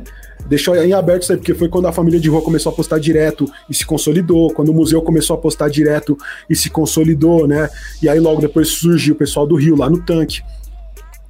É, a gente pegou muito esse bagulho de, de ter esse preciosismo. Então, por isso que eu, eu sempre provoco esse debate do tipo, é, até onde a gente está sendo preciosista e tá, tipo, atrapalhando a nossa evolução, e até onde a gente está pensando muito em querer correr demais com a evolução e tá deixando a raiz para trás, tá ligado? Não, eu, eu, vou, eu vou te dar um exemplo aqui que é muito claro, tá? Para você entender. É, hoje nós tivemos. É, você, viu que hoje, que, eu até vi você postar e tal, nós tivemos hoje um, post do, do Thiago Ventura lá falando sobre uma batalha de MC, sobre receita para uma mídia de rap aí. E aí o que acontece? Existe um debate que é muito importante em torno dessa situação que a gente tem que conversar. Que ele é importante tá? Quando a gente. E, e, eu, eu, e você organizamos um evento de rap tem muito tempo, meu camarada. Então a gente sabe o que é tirar do próprio bolso, da própria comida, do pagar a própria conta para poder manter um evento acontecendo. Você sabe do que eu tô falando, uhum. saca? É... Então eu não, eu não, não, não, existe menos importância, não diminui em nada quando uma batalha não consegue pagar um transporte para um, um, um MC, quando ela filma aquilo, distribui e a receita que ela gera com aquilo ela usa para organizar coisas para os próprios MCs às vezes para as próprias é, organizações, para que ela se mantenha existindo, para que ela mantenha girando, para que as coisas consigam ser gerado conteúdo, enfim, né? é a necessidade de todo mundo enquanto organização, né? Mas eu sempre faço uma, uma pergunta, e, e, e, do mesmo jeito que a gente provoca esse debate, esse debate é muito necessário, é, que a gente tem que encarar as coisas de duas maneiras, uma enquanto ideologia e outra como, enquanto um negócio, porque é fato que é um negócio, tá bom? Uhum. É, do ponto de vista ideológico, eu tenho essa crítica por conta do esvaziamento dos eventos. Eu acho que tira um pouco a necessidade do, da, das pessoas estarem presentes, tanto os MCs, quanto os organizadores, quanto o próprio público em si. E evento vazio, você sabe o que significa isso com o tempo, significa morrer o evento, tá bom? Então, assim, tendo esse parâmetro, é esse meu posicionamento. É, jamais, em tempo algum, isso que eu estou dizendo significa que eu sou contra o YouTube enquanto ferramenta para isso. Eu só acho que ela foi mal trabalhada enquanto conceito na cabeça das pessoas que consomem esse conteúdo. Só isso. Eu acho que é importante porque ele fez esses canais existirem, essas batalhas correrem, é, essa, essa cena ser movimentada e a existência por si só dessa, desses coletivos, dessas organizações e dos próprios artistas que participam já faz tudo ter valido a pena, irmão. Sabe como é que é? E eu não tiro isso, esse mérito e acho que é válido para isso. É, quando eu olho para isso enquanto um comércio, é, Mamute. E eu estudo isso, eu lido com isso comercialmente falando, eu trabalho com isso, eu vivo isso muito intensamente. Eu vejo que as batalhas de MC, como com, com os grandes canais, as pessoas conseguem agariar bons números e, e gerar receita com isso, que em momento algum eu acho que isso retorna enquanto receita no bolso do MC. Perfeito? Lembre-se, as batalhas são de MC. Não é de apresentador, não é de DJ, não é de público é de MC. Então, os MCs são os principais agentes, são os principais criadores de conteúdo, é, intérpretes dos conteúdos. Ou seja, sem eles não existe a coisa. Eu acho que de alguma forma aquilo precisava, precisaria reverberar enquanto receita no bolso dos MCs. Tá? Total. É, isso porque se eu miro isso enquanto, enquanto uma música, por exemplo, a molecada vive hoje a geração do fit. Nós crescemos nessa, nós acompanhamos essa geração. Então existem muitas colaborações. Eles não têm isso documentado, documentalmente resolvido, mas eles já têm muito acordo. Ó, vou te dar seu share, você vai ganhar sua parte e cada um já divide sua parte. Você concorda comigo que a gravação de uma batalha é uma gravação tanto quanto uma gravação de uma música? Por que, que na questão, questão das músicas existe uma cultura do share já? Já existe uma cultura para poder remunerar e não existe uma cultura do share para remunerar o, os MCs. Eu não estou dizendo que as organizações não têm que ganhar dinheiro, não, meu camarada. Elas têm que ganhar dinheiro. Total. Eu estou questionando é o direito dos MCs não terem direito à receita. Isso é, é muito importante. Isso é muito acho importante. que o, o maior bagulho disso daí, mano, é procurar uma palavra, mano. Preguiça. Porque a, o share do, da música, quando você distribui ela lá, você vai na plataforma, já, tipo, bota a, a porcentagem e é poucas, tá ligado? Mas no próprio YouTube, no mercado do YouTube, quanto youtuber, tipo, trabalhei muito tempo com isso também, não existe essa cultura de, de, de divisão de share. De, de, de, royalties, porque não, não tem uma ferramenta para isso dentro do YouTube, tá ligado? E aí, isso, tipo, faria com que é, Mas, a ó, batalha sabe... ter que receber, isso fazer essa contabilidade. Então, é isso que eu, por isso que eu falei, a palavra é, tipo, é totalmente possível, porém, a uma Mas preguiça, tá, tá ligado? Aí que tá. É, aí eu vejo, por exemplo, sem maldade. E quando falta uma luz na casa da Winnet? E quando falta um gás? E quando o irmão dela precisa de um remédio?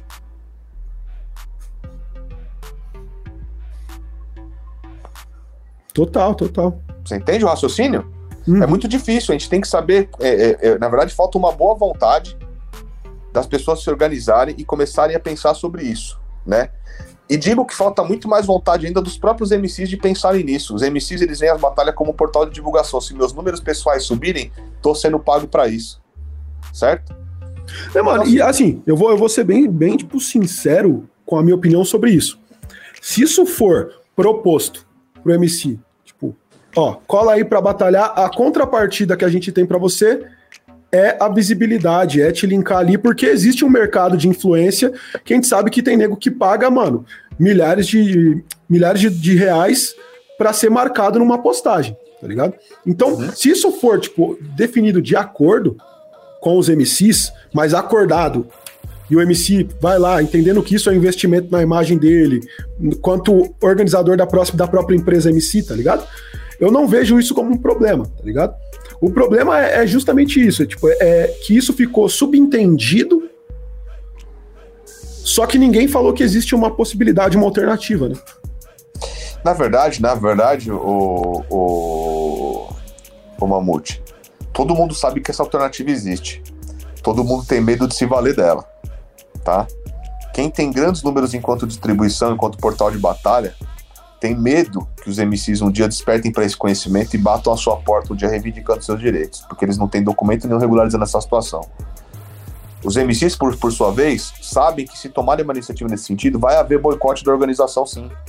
A organização vai falar, aquele MC é problema. E não vai ficar só restrito à própria batalha, ela vai falar isso para as outras batalhas. E aí o MC que pretendia ter acesso a um grande, um grande portal de divulgação do trabalho dele, que é natural, porque a batalha é só plataforma, sem conteúdo gerado ela não tem o que fixar lá. Sem o MC, sem ter a, a, a batalha em si, ela não tem o que pôr lá, certo? É, então eu, eu, eu, fico com essa, com, essa, com essa questão na cabeça, porque se eu colocar numa balança dos dois lados, eu entendo as duas posições. Eu entendo, por exemplo, é, que eles não queiram ter que fazer esse trabalho de contabilidade né, para poder apurar e remunerar as pessoas. Mas ao mesmo tempo, eu duvido que eles fazem essa reflexão e demoram tanto para gastar o dinheiro que vem. Entendeu o que eu tô falando? Então, assim, existe um, um, conflito de interesse que tem que ser balanceado aqui. Tá? E eu acho que essa é o próximo. É, é, é possivelmente vai ser a próxima discussão que as batalhas vão ter que ter em algum momento. Porque Sim. num dia que um, que um MC se vê doente, se vê só com aquilo, olhar para um número, para uma batalha que tem 50 milhões de views e fala, cara, eu não ganhei um real sabe? Tipo, é triste, cara. É triste, de verdade, tá? Então, assim, eu, tô dizendo isso para você porque, assim, isso é muito mais para quem pretende fazer projetos a longo prazo e manter aquilo girando por ano. Sabe como é que é? Eu não tô com, com, com o que eu tô falando, por exemplo, criticando a família de rua. Sabe como é que é? Eu não tô. Eu, é, isso não significa que eu, que eu quero que a batalha da aldeia acabe por causa disso. Ou a do tanque, ou a do museu, coisa que o valha sabe? Eu só acho que existe uma discussão muito importante que tem um contexto social aqui, que tem a questão de direito das pessoas que trabalham para aquilo acontecer também, que são os principais agentes, que a gente está ignorando, sabe, usando os, os piores argumentos possíveis. Uhum. É óbvio que você disse, se o MC entra naquilo sabendo daquilo, que ele está renunciando aqueles direitos, que ele está é, abrindo mão de receita para poder ganhar por outra contrapartida, ok, resolvido está, todo mundo está ciência do que está acontecendo. Mas eu te faço essa pergunta: isso acontece todas as vezes? Você sabe que não. Na grande maioria das vezes isso não acontece, meu camarada. Sabe como Total. é que é? Muitas vezes o moleque vai lá, ele tem o tesão de batalhar, ele é sorteado, ele entra na, no, na, no, no round, faz a batalha da noite, é campeão às vezes, e volta para casa com os números da rede social dele crescendo, com às vezes precisando comprar um bagulho em casa.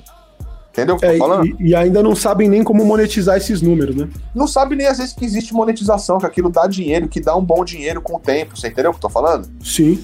Então, assim, é, é, é, é esse o raciocínio que eu quero que as pessoas entendam e despertar essa consciência, tá?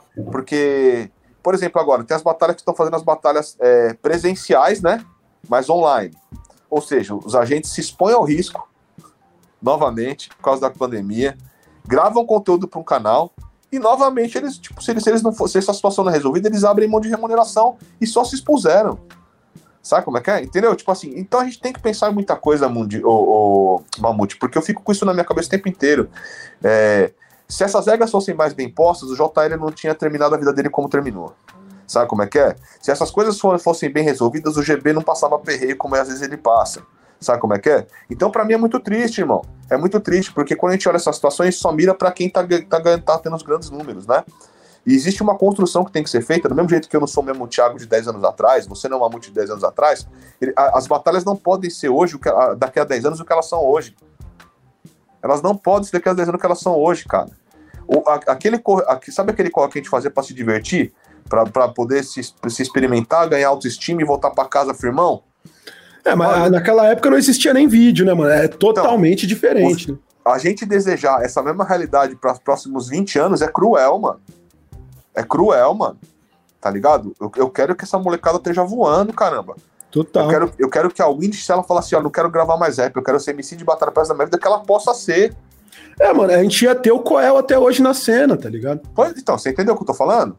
Você entendeu a diferença? Tipo assim, é, é, é esse o problema. Porque é por, por isso que, uma, que o Mamute tem que ser youtuber, é, organizador de evento, apresentar batalha, ser MC de batalha, rapper de show, tudo isso para poder se manter vivendo da cultura hip hop. Por isso que eu tenho que ser advogado, fazer um monte de coisa. Entendeu o que eu tô falando?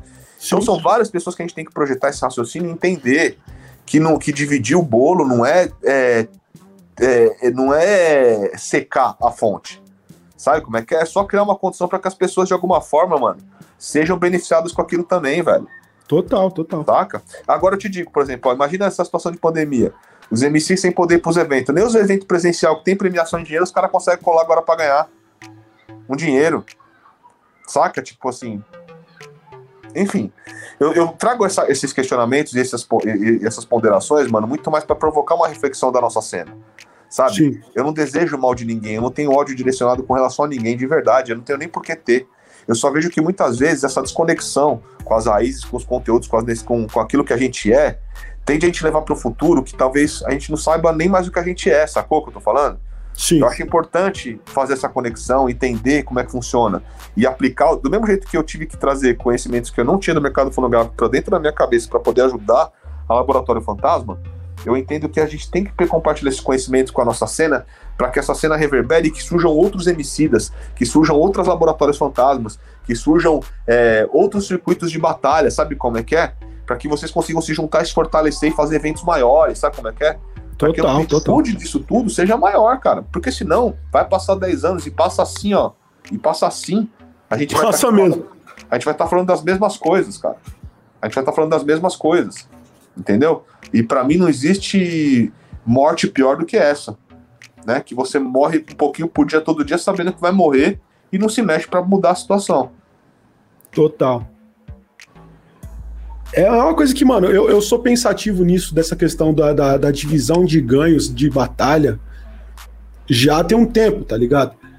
É, e é muito difícil nessa questão, porque eu fui, mano, tirando, assim, os eventos da laboratório, logo ali, tipo, no, no mês do hip hop, 2013, 2011, uhum. eu fui o primeiro cara, tipo, a ir bater nesses bagulho, tipo, em evento da prefeitura, que nego falava, não, vamos dar mil reais pros shows e vamos dar 500 reais de prêmio pra batalha de MC. Tá ligado? Ou então, ah, vamos dar mil reais pros shows e mil reais pra, de prêmio pra batalha de MC. Eu falei, mano, não, tá ligado? É Tudo isso. bem, a, a, batalha vai, vai ocupar o tempo de um show? Vai. Tá, a, a, batalha vai ocupar o tempo de um show. Então, firmeza, a gente vai ter os, os mil reais, só que a gente não vai ter mil reais de prêmio, a gente vai ter mil, mil reais dividido em oito. É isso. Tá ligado? É, é, é... de socializar, de fazer a coisa acontecer melhor. Porque, a mano, gente já gente... fazia isso, ô Mamute. A gente, foi, a gente era treinado assim, camarada. Dividir o prêmio. Dividir o... o prêmio, mano. E é o que eu faço até hoje, tá ligado? Sempre que eu sou contratado para organizar uma batalha, que eu recebo como produtor, a minha contrapartida é, tipo, legal, vocês têm um dinheiro aí para pagar os MC? Ah, tem, tipo, é, o show a gente paga tanto. Ah, então, firmeza. É, o show é quanto tempo? Ah, o show de uma hora. Então, a batalha vai durar quatro horas. São quatro shows. É. São quatro shows pra eu dividir por 16 nomes. Tá ligado? é pouco. É pouco. Geralmente eu chego pros MC antes da batalha. Qualquer MC que estiver assistindo isso online, tiver. Vai, vai, vai, vai ter ouvido esse discurso aí que já tiver batalhado comigo. Eu chego lá, mano. Às vezes é 50, 100 conto. Pra cada um para cada uma. Eu chego e falo: olha, isso aqui não é um cachê. Isso aqui é uma ajuda de custo que foi o que eu consegui hoje. Tá Mas ó, todo mundo tá recebendo a mesma coisa. E eu pago todo mundo na frente de todo mundo, pra ninguém se mundo sabe que, mano, o cara que tem hype vai receber a mesma coisa que o cara que não tem hype. Se tá todo mundo no mesmo evento, a gente é a mesma banda, tá ligado? Sim, total, cara. Faz todo sentido o seu raciocínio, Mamute. Mas essa é uma cultura que a gente tem de, de, de, de de, de, dividir as coisas, de compartilhar, de socializar mesmo, porque a gente foi criado assim também, cara. Sabe como é que é? Eu não posso exigir de um moleque que foi criado de uma outra maneira, tipo, que não foi acostumado a dividir as coisas desde pequeno, que ele tenha esse, esse, essa noção. Possivelmente, é, talvez você não tenha passado por isso, possivelmente é, em algum momento vai surgir algum MC que vai reclamar disso. Não, já é reclamo. É? Entendeu? Falando, e, não, e, e aí esse cara que reclamar, a gente não pode odiar ele. Sabe como é que é? Porque é, é, a gente tem que tentar entender os motivos dele, sabe como é que é? E de alguma forma explicar os nossos para ele. Total, é, é o que ah. eu falo pros caras. Tipo, eu sei que você tá num outro momento da sua carreira. Se você quiser recusar porque você acha que não vale vir fazer esse trabalho por esse valor, tá a amizade casa. continua. Porque é um bagulho que eu, eu gosto de deixar é, específico pro MC, mano, que se ele quiser recusar o cachê porque ele acha que não vale, ele pode recusar e eu não vou ficar bravo com ele. Porque muitas vezes o MC ele aceita, só que daí no dia do evento ele não aparece. É. e me deixa na mão, tá ligado? Sim. É, então isso é, tipo, porque ele acha que eu vou ficar bolado se ele falar não, tá ligado? Tipo, eu não, eu não tenho nenhum problema com quem recusa o trabalho pelo tanto que eu posso pagar, mas eu sempre deixo bem explícito o quanto eu posso pagar, se eu posso pagar ou não. Tipo, pô, quantas Exato. vezes você já cantou em evento meu, foi jurado, eu chegava pra você e falava, irmão, cola lá, mano, eu não tenho dinheiro. Mas, irmão, tipo assim, sem maldade, é, é, é, é você sabe do que eu tô falando, cara. Tipo, a gente cola porque a gente acredita nisso, a gente vive isso, cara, sabe? É lógico que eu preciso que, que, que, eu, que eu quero ganhar dinheiro, que eu preciso que você também gostaria de pagar as pessoas melhor. Mas a gente trabalha com o que a gente tem. O que eu não quero é, daqui a 10 anos, Mamute, que você esteja nessa mesma situação, tendo que se explicar pros MC, tendo que pagar os mesmos 50 sem conto, mano. Porque não existe uma então. situação criada dentro da cena de batalha de MC para remunerar as pessoas, mano. Sacou? E quando eu falo sobre isso, por exemplo, é aquela velha coisa, né, mano? Talvez o MC que você que esteja num, num, numa, numa fase da carreira um pouco melhor, que pudesse cobrar um pouco mais, se tivesse uma condição dessa, ele poderia muito mesmo encarar isso como, como um, um, um, uma coisa, uma questão social. Uma questão de, tipo assim, eu quero realmente fazer porque eu quero contribuir pro evento, porque o Mamute é um cara foda, tem uma história foda. Sabe como é que é? Ao mesmo tempo, eu não quero diminuir meu valor de mercado. Sabe qual que eu tô falando, irmão? Porque as pessoas conseguem receber de outra maneira, velho. Então, assim, é, eu fico vendo, por exemplo, nos países de língua espanhola, as organizações que eles têm feito, batalhas entre países, sabe como é que é? Cara, existe um, uma possibilidade para a gente fazer algo do tipo. Sabe quando isso vai acontecer? Quando a gente realmente conseguir mobilizar as marcas e eles entenderem que existe uma cultura já resolvida para remuneração das pessoas, que a coisa é que ninguém entre satisfeito que é, ganha um evento e no, nessa vez a gente está falando mal do evento porque, sabe, não, não ficou satisfeito com alguma coisa. Entende, mano? É, total. É, eu troquei ideia semana passada com o, o, Pedro, que ele é fundador da FMS, tá ligado? A gente fez um podcast aqui e a gente falou muito sobre isso, sobre a questão do profissionalismo, do, do MC ele ter um contrato para receber durante a liga. É uma parada que, tipo, total a gente quer ter aqui, né? Total, eu acho que. Mas esse é o futuro. Eu acho que é, passa por organização sempre, cara. Passa por organização e principalmente por duas outras coisas, mano, que é boa vontade de fazer acontecer, tá ligado? E realmente dedicar tempo para pensar em soluções para esses problemas. Sim. Sabe? É, é, muito mais fácil eu pegar o dinheiro e, me preocupar com organizar o próximo evento e fazer um evento que vai ter trocentos milhões de views maiores do que esse, do que esse daqui que eu tô falando agora, tá ligado? Mas que ao mesmo tempo no, no, no, eu saiba que os MCs vão voltar para casa e em algum momento de perreira eles não vão poder contar comigo. Sacou o que eu tô falando? Uhum. Então, eu acho que passa um pouco por, por pra gente trazer esses questionamentos, criar condições, sabe como é que é? E e resolver. Até porque, sem maldade, isso, isso gera uma instabilidade jurídica, gera uma insegurança, cara. Porque quando você não tem um documento, uma, uma, uma condição estabelecida e resolvida para isso, qualquer moleque desse da batalha pode ir lá e dar um strike no canal, velho. Pode ir lá e clicar e falar assim: olha, mano, sem maldade, tá minha cara ali, tá minha voz, cadê um documento assinado autorizando isso? Sacou o que eu tô falando? Sim. Você não vai fazer um vídeo com o MC antes da batalha, ah, eu autorizo a, a gravar. Você pode até fazer isso, mas você não vai upar, entendeu? Eu faço. Mas faz, mas tipo assim, é o jeito de fazer, entendeu? Mas um, isso vai tirar o direito do cara de tentar derrubar? Na pior das ele vai tentar uma, duas, três vezes, uma hora vai te causar uma dor de cabeça. Então, quando você tá fazendo isso para poder se proteger, você não tá errado. Só que não resolve o problema. Entendeu o que eu tô falando? Não, mas eu não me protejo nem dessa questão de lucro, porque se nego vier querer que me cobrar lucro do CPBMC, mano, tipo, ele não, não, vai ter o que, o que provar que eu tenho de lucro, tá ligado? Mas, mas, mas é aquilo que nós estamos conversando aqui, ó. É, você, aqui no Brasil, você não consegue tomar dinheiro de quem não tem. Uh, o negócio é, tipo, eu, eu, né? me, eu me resguardo para caso o MC perca ou fale groselha e queira tirar isso da história, tá ligado? Por, por exemplo, também é uma, é, uma outra, é uma outra faceta que tem que ser encarada. Mas quando eu tô, eu tô falando aqui estritamente da parte comercial mesmo, assim, né? Uhum. É, ó que louco, né? Tipo assim, a gente tem, tem que tomar esse cuidado, mas a gente não imagina que a gente vive fragilizado, que a gente tá numa situação de insegurança, né? Que pode chegar alguém a qualquer momento ali e me criar um problema, entendeu? Total. Por isso que tem que ter documentos nesse sentido, sabe? Enfim, eu tô, quando, eu digo, quando eu trago essas discussões, eu não quero ser o, o chatão da situação. Eu quero falar assim, irmão, existe um caminho para a gente fazer as coisas com, com propriedade, com segurança, para poder todo mundo ficar feliz e satisfeito com isso. A gente precisa pensar nisso. A gente precisa pensar nisso. Quanto mais a gente adia, o progresso fica mais longe. É isso que eu penso. Eu acho que é isso mesmo, saca? Tipo, não é nem questão de ser chato também, é, é provocar discussão. O negócio é que a gente tá realmente naquela era da polarização. Então, às vezes você fala isso, ainda mais por escrito num post, ou outra pessoa fala uma coisa por escrito num post. Isso já, tipo, eu não tô te ouvindo o seu tom de voz quando você tá escrevendo, tá ligado? Eu posso Total. interpretar isso muito mal. Tá nem, tipo, o bagulho que você citou mesmo do Thiago Ventura. Eu não, mano, eu concordo com a maioria das coisas que ele falou sobre, tipo, isso ser errado, tá ligado? Tipo, pra, isso é errado. Não é nem que eu concordo com a maioria, isso é errado. Tipo, você não dividir o lucro de um bagulho que é uma construção conjunta. Só que o jeito que isso foi exposto na matéria, ainda mais, tipo, do jeito que o site postou, tá ligado? Que é um site uhum. que já tem esse nicho mais sensacionalista nas chamadas. Isso faz com que todo o público que tá retweetando aquilo e não leu a matéria, não assistiu o vídeo, vá pesar todas as organizações de batalha que tenham um nome ou uma relevância dentro da cultura, como se tivesse o mesmo retorno financeiro das batalhas que tem canal no YouTube grande. Então, é, eu já passei por isso, de chamar alguém para um evento do CPBMC e a pessoa me cobrar como se eu estivesse organizando um evento para Red Bull. Porque pois ela é. acha que eu tenho o mesmo recurso porque o meu evento tem a mesma importância. É, e às vezes não tem nada a ver uma coisa com a outra, né? A maioria das vezes não tem. Então, e, e, é isso que eu fiquei. É por isso que eu, eu explodi ali, porque, tipo, não é o que ele falou, não é, tipo, o, o a, porque eu, eu concordo que isso, tipo, tem que mudar, que essa é uma mudança necessária. É o impacto que isso causa no público e nos MCs que não vão saber como dialogar isso com a gente depois, porque eles vão receber Total. essa informação de um jeito muito errado, eles vão chegar inflamados de um jeito totalmente errado, tá ligado? Exatamente, vão tomar iniciativas no, no impulso, na raiva, Sabe como é que é? Isso motiva as piores ações possíveis. Eu sei disso, irmão.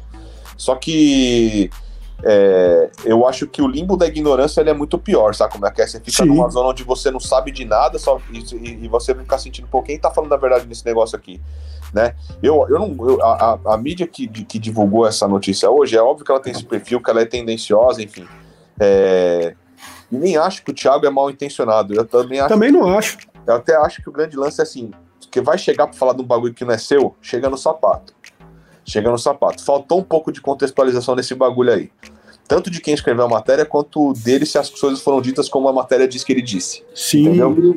Então, assim, a gente tem que tomar muito cuidado, porque eu entendo que a gente é, tem que passar por uma grande reflexão, por fazer encontros, divulgar conhecimento, trabalhar em workshops, sabe como é que é? Porque passa por isso, Mamute. Se a gente defende a história de que faltam pessoas que não sejam dos quatro elementos, mas que são hip hoppers e que precisam estar tá profissionalizando o nosso segmento, a gente tem que estar tá preparado para isso, cara. E quando eu digo isso, eu quero dizer, então vamos compartilhar o que eu conheço. Você sabe de coisas de produção, de audiovisual, de coisas que eu não tenho conhecimento, vamos conversar. Sabe como é que é? Eu manjo um pouquinho dessa parada, então vamos sentar aqui e vamos conversar. É, o que, o, e eu acho que quando a gente faz isso, a gente fomenta e faz todo mundo crescer junto. Uhum. Quando, quando uma parte cresce desenfreadamente, destoada das outras, descolada das outras, é, o, é, é, a gente cai na situação que a gente vive hoje. Sabe como é que é? Tipo, que, que o tempo inteiro se cria essa impressão de que alguém tá ganhando muito e quem tem que ganhar não ganha. Sabe como é que é? é ou se não, ó, você acha que eu tenho para pagar, mas eu não tenho. Sabe como é que é? Entendeu? Que é o mesmo raciocínio. Sabe? Tipo, se você conversar comigo, eu vou te mostrar com meia dúzia de palavras que, que, que essa sua afirmação ela tem que ser desconstruída, ela tá errada. Entendeu? Uhum. E eu acho que passa por isso, né, mano? Tem, são poucas pessoas que, que encaram o compartilhamento de conhecimento como uma coisa de genero, generosa, né? A gente tem que ser generoso ao fazer isso. E a maioria das pessoas querem cobrar para ter esse conhecimento. E não tá, não tá errado. Não tá errado. Só que tem que ter uma mistura entre um e outro, cara, porque senão a gente não consegue fazer as, as pessoas, nem as pessoas entenderem que a gente tem que ganhar para compartilhar conhecimento. Total, não, é assim, tipo, cobrar. Uma coisa é você fazer um workshop que nem, pô, tipo, a Laísa Gabriela fez sobre divulgação de rap. Uhum. É, tipo, mano, 50, 60 contos, você parcela. Tipo, tem nego que gasta isso, tipo, de goró numa noite, tá ligado? E não, não vai investir nisso para aprender, tipo, um, um caminho legal para divulgar a música, tá ligado? É isso. É isso. Aí, eu, eu, eu, concordo com você. Outra coisa é você cobrar o preço de uma faculdade num curso online sendo que o seu público-alvo é o público que você quer fomentar, que você quer ajudar, é o público que tá ali na classe C, que é a molecada que tá rimando no metrô. Como que esses moleques vão pagar por esse conhecimento se você tá tornando ele exclusivo, tá ligado? Então, mas aí eu te, eu te, eu te divulgo, assim, eu te dou uma ideia aqui. Concordo com você total. Mas, por exemplo, quando, quando uma, uma, uma, uma batalha grande, por exemplo, fecha um patrocínio de uma marca para determinado evento. Por que dentro das rúbricas do evento, por exemplo, do patrocínio, não, ser, não, não, não, não, separar uma receita, por exemplo, para dar workshop para os próprios, próprios participantes? Você, você, você, tá, eu tô, eu tô, achando que você leu o nosso projeto do CPBMC no ProAxMS, hein? não, não li, nem sou da comissão julgadora também. Não tô, não tô sabendo de nada. Mas só tô dando uma ideia assim. Você entende, você entende, meu mano? Porque, assim, eu acho que a gente tem que. É, bom, eu fui. Meu pai, eu, meu, eu, meu pai sempre foi muito presente na minha vida e, e, e, ele me criou da seguinte maneira, irmão. Quando você adquire determinado conhecimento, você tem uma obrigação com a sua comunidade de compartilhar aquele conhecimento né?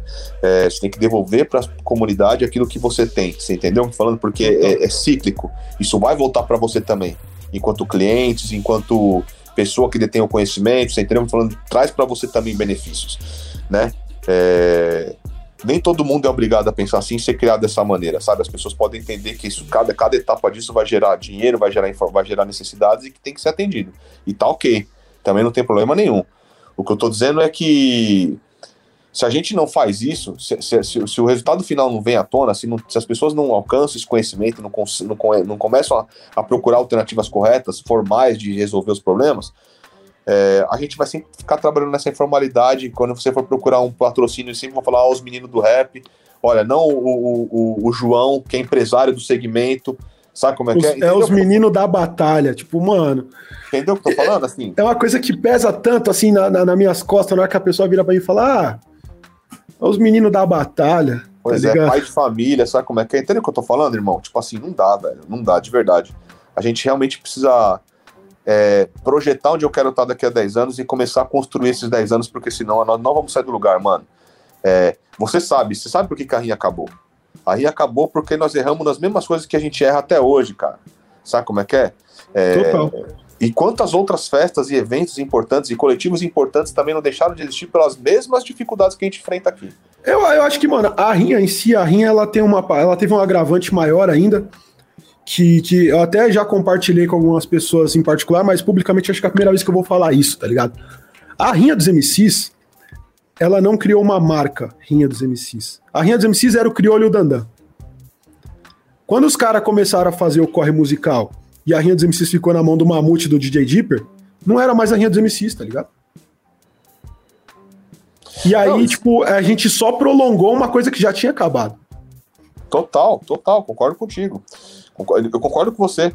É, até porque é, não era do perfil de, da, da, da, da organização, das pessoas que estavam trabalhando ali, se organizar nesse sentido, sabe? Sim. Por falta de conhecimento, por falta de braço, por falta de dinheiro, por falta de todas as coisas que a gente tá falando. É, e, não, e, e, e, assim, Mamute, é, isso me incomoda, óbvio, me, me dói, só que ao mesmo tempo, assim, tá ok, mano, tá resolvido. É, era o que precisava ser feito na época, a vida é assim, você entendeu? O que eu não quero é que, as, que, que a próxima rinha dos MCs morra da mesma maneira, entendeu o que eu tô falando, irmão? Total. A gente não pode errar os mesmos erros, né? Você sabe do que eu tô falando. Antes dessa geração que, que eu vivi do rap, que você viveu também tão próxima, é, tão próximo, existia uma geração anterior que movimentou, cara, que fazia shows de rap em estádio. Em estádio, estádio cheio. Hoje a gente não faz o show, show de rap no estádio cheio. Porra, Vale do Angabaú. Primeiro show de rap que eu fui foi o Agosto Negro no Vale do Angabaú. E tinha 70 mil pessoas na, na estimativa da, da, da, da, Polícia Militar, tá ligado? Você entende o que eu tô falando assim? Então, assim, é, é então a gente, a, a, mesma forma que aquela geração errou em várias coisas e que a nossa geração aprendeu com esses erros, a próxima geração não pode errar os mesmos erros que a gente tá errando, cara. Total. Sabe? Porque a gente mata MCs geniais, cara. Eu vou te dizer uma coisa aqui, ó, e digo isso com a convicção de quem acredita no que tá dizendo. Se a gente tivesse todas essas questões resolvidas, a gente não tinha perdido o Gil Metralha. Você entende o que eu tô te falando, irmão? Isso é muito, é, o, que eu, o que eu tô te dizendo é muito sério, meu camarada. É muito sério, sabe? Te entendo muito, muito, muito. Entendeu? Então, assim, aí eu te pergunto, né? É, é, é, é difícil? Vai ter má vontade nisso? Quantas pessoas mais nós vamos esperar acontecer alguma coisa parecida? Sabe?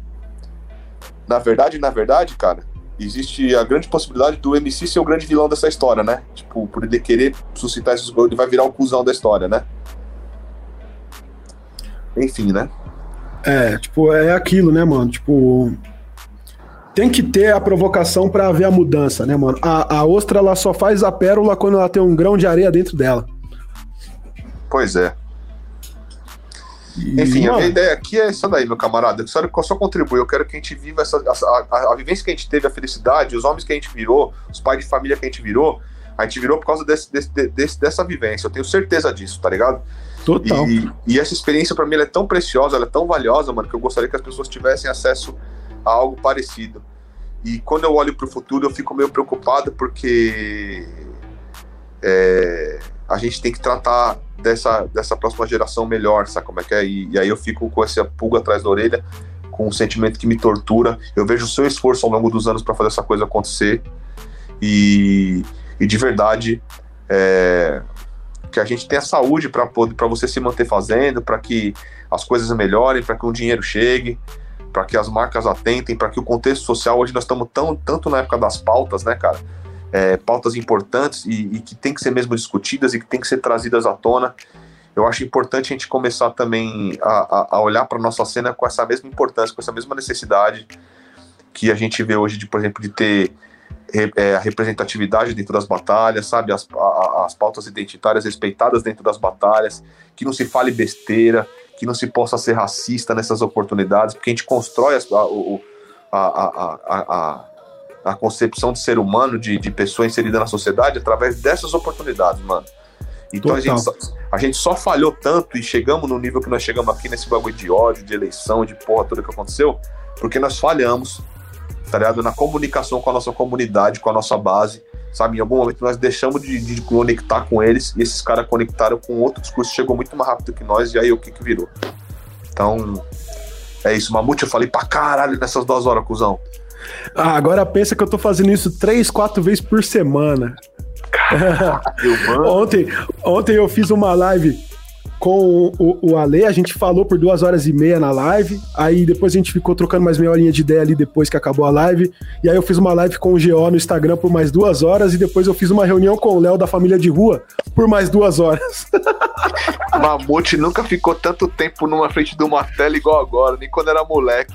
Nem quando eu era gamer, tá ligado? Puta que é. pariu. Mas, mano, eu já apresentei evento sete horas por dia por cinco dias seguidos. Você é louco. Isso quer gostar mesmo. Tiagão, a última pergunta do dia é: tem alguma coisa que eu não te perguntei que você gostaria de falar?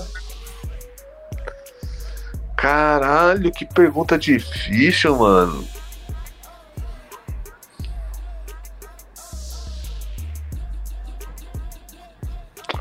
Putz, Mamute, acho que não. Acho que até as coisas que eu gostaria de falar para você, mano, tipo assim, que poderiam provocar uma discussão, eu falei aqui mesmo sem você perguntar, tá ligado?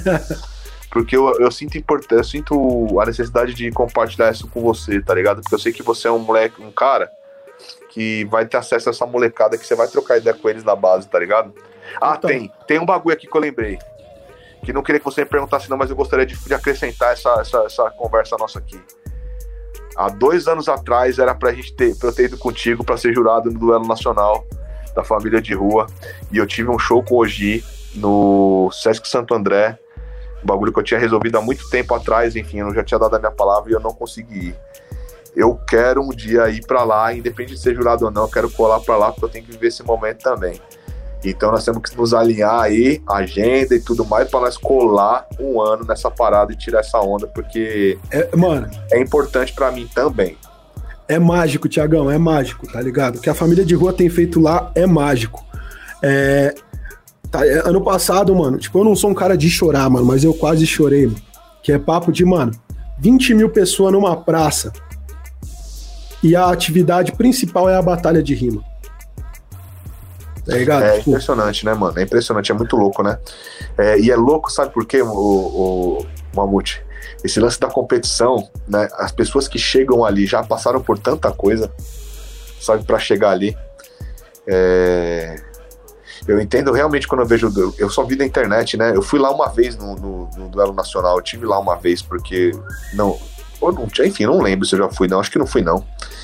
E eu lembro que de, dos vídeos que eu vejo, a impressão que tenho, cara, é que realmente é uma, é uma celebração, sabe como é que é? É é tipo o encontro do, do final do ano da firma, sabe como é que é aquele bagulho assim? É, é o que eu, mano, é, é a, a, analogia que eu mais faço, porque você chega lá nos bastidores, você encontra organizadores de batalha de todo o Brasil, tá ligado? É, eu chego lá, eu tipo, tô trocando ideia com o Dimas, o Espírito Santo, com o, o, o Nin lá do Amazonas, e aí, tipo, chega o outro mano, pô, chega o Coscark da Bahia, e, tipo, todo mundo no mesmo lugar para ver a batalha e, tipo, dialogando freestyle, tá ligado? Então isso é muito louco, né? Viver essa imersão, né, cara? Ter, ter acesso com, com o pessoal da cultura de improviso, né? Dessa, dessa geração aí, de, do, enfim, e a família de rua tanto tempo mantendo esse evento acontecendo, né? Com as dificuldades que é fazer um evento de rap, com as dificuldades que é fazer uma batalha de MC, com, com uma remuneração legal, com um prêmio bacana, com, com uma estrutura mais bonita ainda, sabe? Todo ano, cada ano que passa, fica mais bonito o evento. Total. Sabe? É, esse bagulho do, do, da quantidade de pessoas, enfim, é, despertar na como. Porque assim, vem gente do Brasil inteiro, eu não tenho dúvida, mas isso é muito participação e engajamento da comunidade local. Total. Criar na comunidade essa necessidade de estar nesse, num evento de batalha de MC uma vez por ano que seja dessa magnitude, é muito foda, mano. É tipo a Copa é, do Mundo, mano. É por isso que eu falo, tipo, e sempre defendo quando as pessoas falam, ah, mas o, o duelo de MCs nacional tem que sair de BH e, e rodar o Brasil. Não, mano o duelo de MCs nacional tem que ficar em BH, porque é um evento tradicional de Belo Horizonte. Tá ligado? O duelo de MCs nacional é o duelo de MCs nacional, não é o brasileirão supremo dos MCs. Você pode fazer um evento nacional no, na sua cidade, se você quiser, tá ligado? E aí você vai movimentar, você vai movimentar o turismo na sua cidade, você vai movimentar o comércio na sua cidade. Agora você vai querer tirar o duelo de MCs da onde ele nasceu, aonde ele engajou, aonde ele é um evento nativo, porque, tipo, ele tem que rodar, não, tipo, a gente tem que produzir coisas não, eu, da eu, mesma eu, grandiosidade, tá ligado? Junto com eles. Eu até acho que eles têm que rodar, fazer outras coisas, não necessariamente o duelo nacional. Sim. O duelo nacional é tipo é isso, a competição é lá e, e existe uma história, existe um porquê, existe uma construção para isso. É, mas entendo totalmente o que você tá falando, e, e, e é muito real isso, cara. É, até gostaria que tivesse mais de um duelo nacional, sabe como é que é? Que as pessoas Sim. conseguissem. Pensem em outros formatos de competição, organizem, busquem patrocínio, criem uma história que a família de rua criou para poder justificar as marcas de investirem em você. Faça o trabalho que eles, façam que eles fazem anualmente, a triagem, a organização, buscar receita, viabilizar, encontrar as pessoas certas para cada etapa do projeto. Não é fácil, mano, não é fácil. Eu sei que não é de verdade. E e admiro de longe há muito tempo. Por isso que eu falo que a gente tem que, na melhor, fazer essa daí. É, é mano, é, o duelo de MCs ele mudou a dinâmica cultural da cidade no geral, muito além do hip hop também, mas isso é uma conversa para um outro podcast que eu vou ter que chamar alguém da família de rua e, tipo, mano, ou até mesmo alguém de fora da família de rua para legitimar que isso é real, tá ligado? Para não falar que os caras estão vendendo o próprio peixe. Verdade. Verdade mesmo, verdade mesmo. Tiagão, mano, te agradecer aí, já estamos aí indo pra casa das 2 horas e 20. É... Passou rápido. Pô, tipo, é aquilo, né, velho? Tipo, é... sempre que a gente se encontra, tipo, ainda mais MCs, né, mano? Se a gente botar um podcast de 24 horas de podcast, a gente vai conversar 24 horas, sempre trazendo coisas diferentes do mesmo universo do hip hop para discutir com a pertinência, do mesmo jeito que a gente tava discutindo as diss track antes mesmo de começar o podcast, tá ligado? Verdade, né? Nossa senhora, e, olha, e, e nós conversamos sobre esse assunto já tem mais de 10 anos também, pelo amor de Deus. Tá ligado? É, mano, agradecer sua presença aí, agradecer a todo mundo que ficou no bate-papo com a gente aí, pô, tipo, Jé Versátil, Renovato, DJ do França, Juca, DJ Tim. Pô, tipo, em geral que passou e também não se expressou no chat aí, muito obrigado por ter passado aí. Geral que tá assistindo o gravado, geral que tá ouvindo o gravado no Spotify, no Deezer ou no iTunes. aí foi foda, hein? Ah, a gente vai ficando por aqui. Aquele abraço do Thiago Red do Mamute. Se você gostou, comenta, compartilhe, curte. Mostra pros seus amigos, porque a gente tem muita discussão do mercado de batalha de MCs, de vida, de música. E são papos que a gente tem que ter, né, não, Tiagão? Porque ficar só fazendo vídeo de batalha e compilation. É, eu gosto, eu assisto, mas a gente precisa expandir um pouco isso, porque eu não consumo só a batalha e compilation, né? Eu, eu gosto de conteúdos que tem um pouco mais de profundidade nas ideias, né? Ah, eu sou suspeito para falar, né, mano? Eu gosto de, de, de, de, de debater, eu gosto de, de, de, pegar os assuntos polêmicos pra gente tentar tratar. É, eu acho que a coragem nessas horas para poder enfrentar esses problemas, ela é mais importante até do que as soluções que você vai proporcionar. Então que a gente tenha coragem, porra, de, de se manter fazendo, que tenha saúde para fazer, que que, é, que a gente consiga provo provocar essa reflexão nas pessoas que precisam fazer essa reflexão, que os MCs cada vez mais tenham capacidade de se valorizar, de procurar alternativas de como ganhar dinheiro com a sua arte, para poder viver da sua arte, se é que esse é seu sonho. Para aquelas pessoas que pretendem trabalhar com hip hop que não são necessariamente nenhum, não fazem nenhum tipo de arte, que elas se engajem nesse sonho, que elas procurem um caminho de fazer isso acontecer. Eu acho que, que essa é a parada aí. E tamo aí também, mano. Tipo, se a gente falou alguma besteira, depois vocês me falam e vamos que vamos. E desculpa aí antecipadamente. E tamo juntão. É nós. Tô é derrubando o podcast.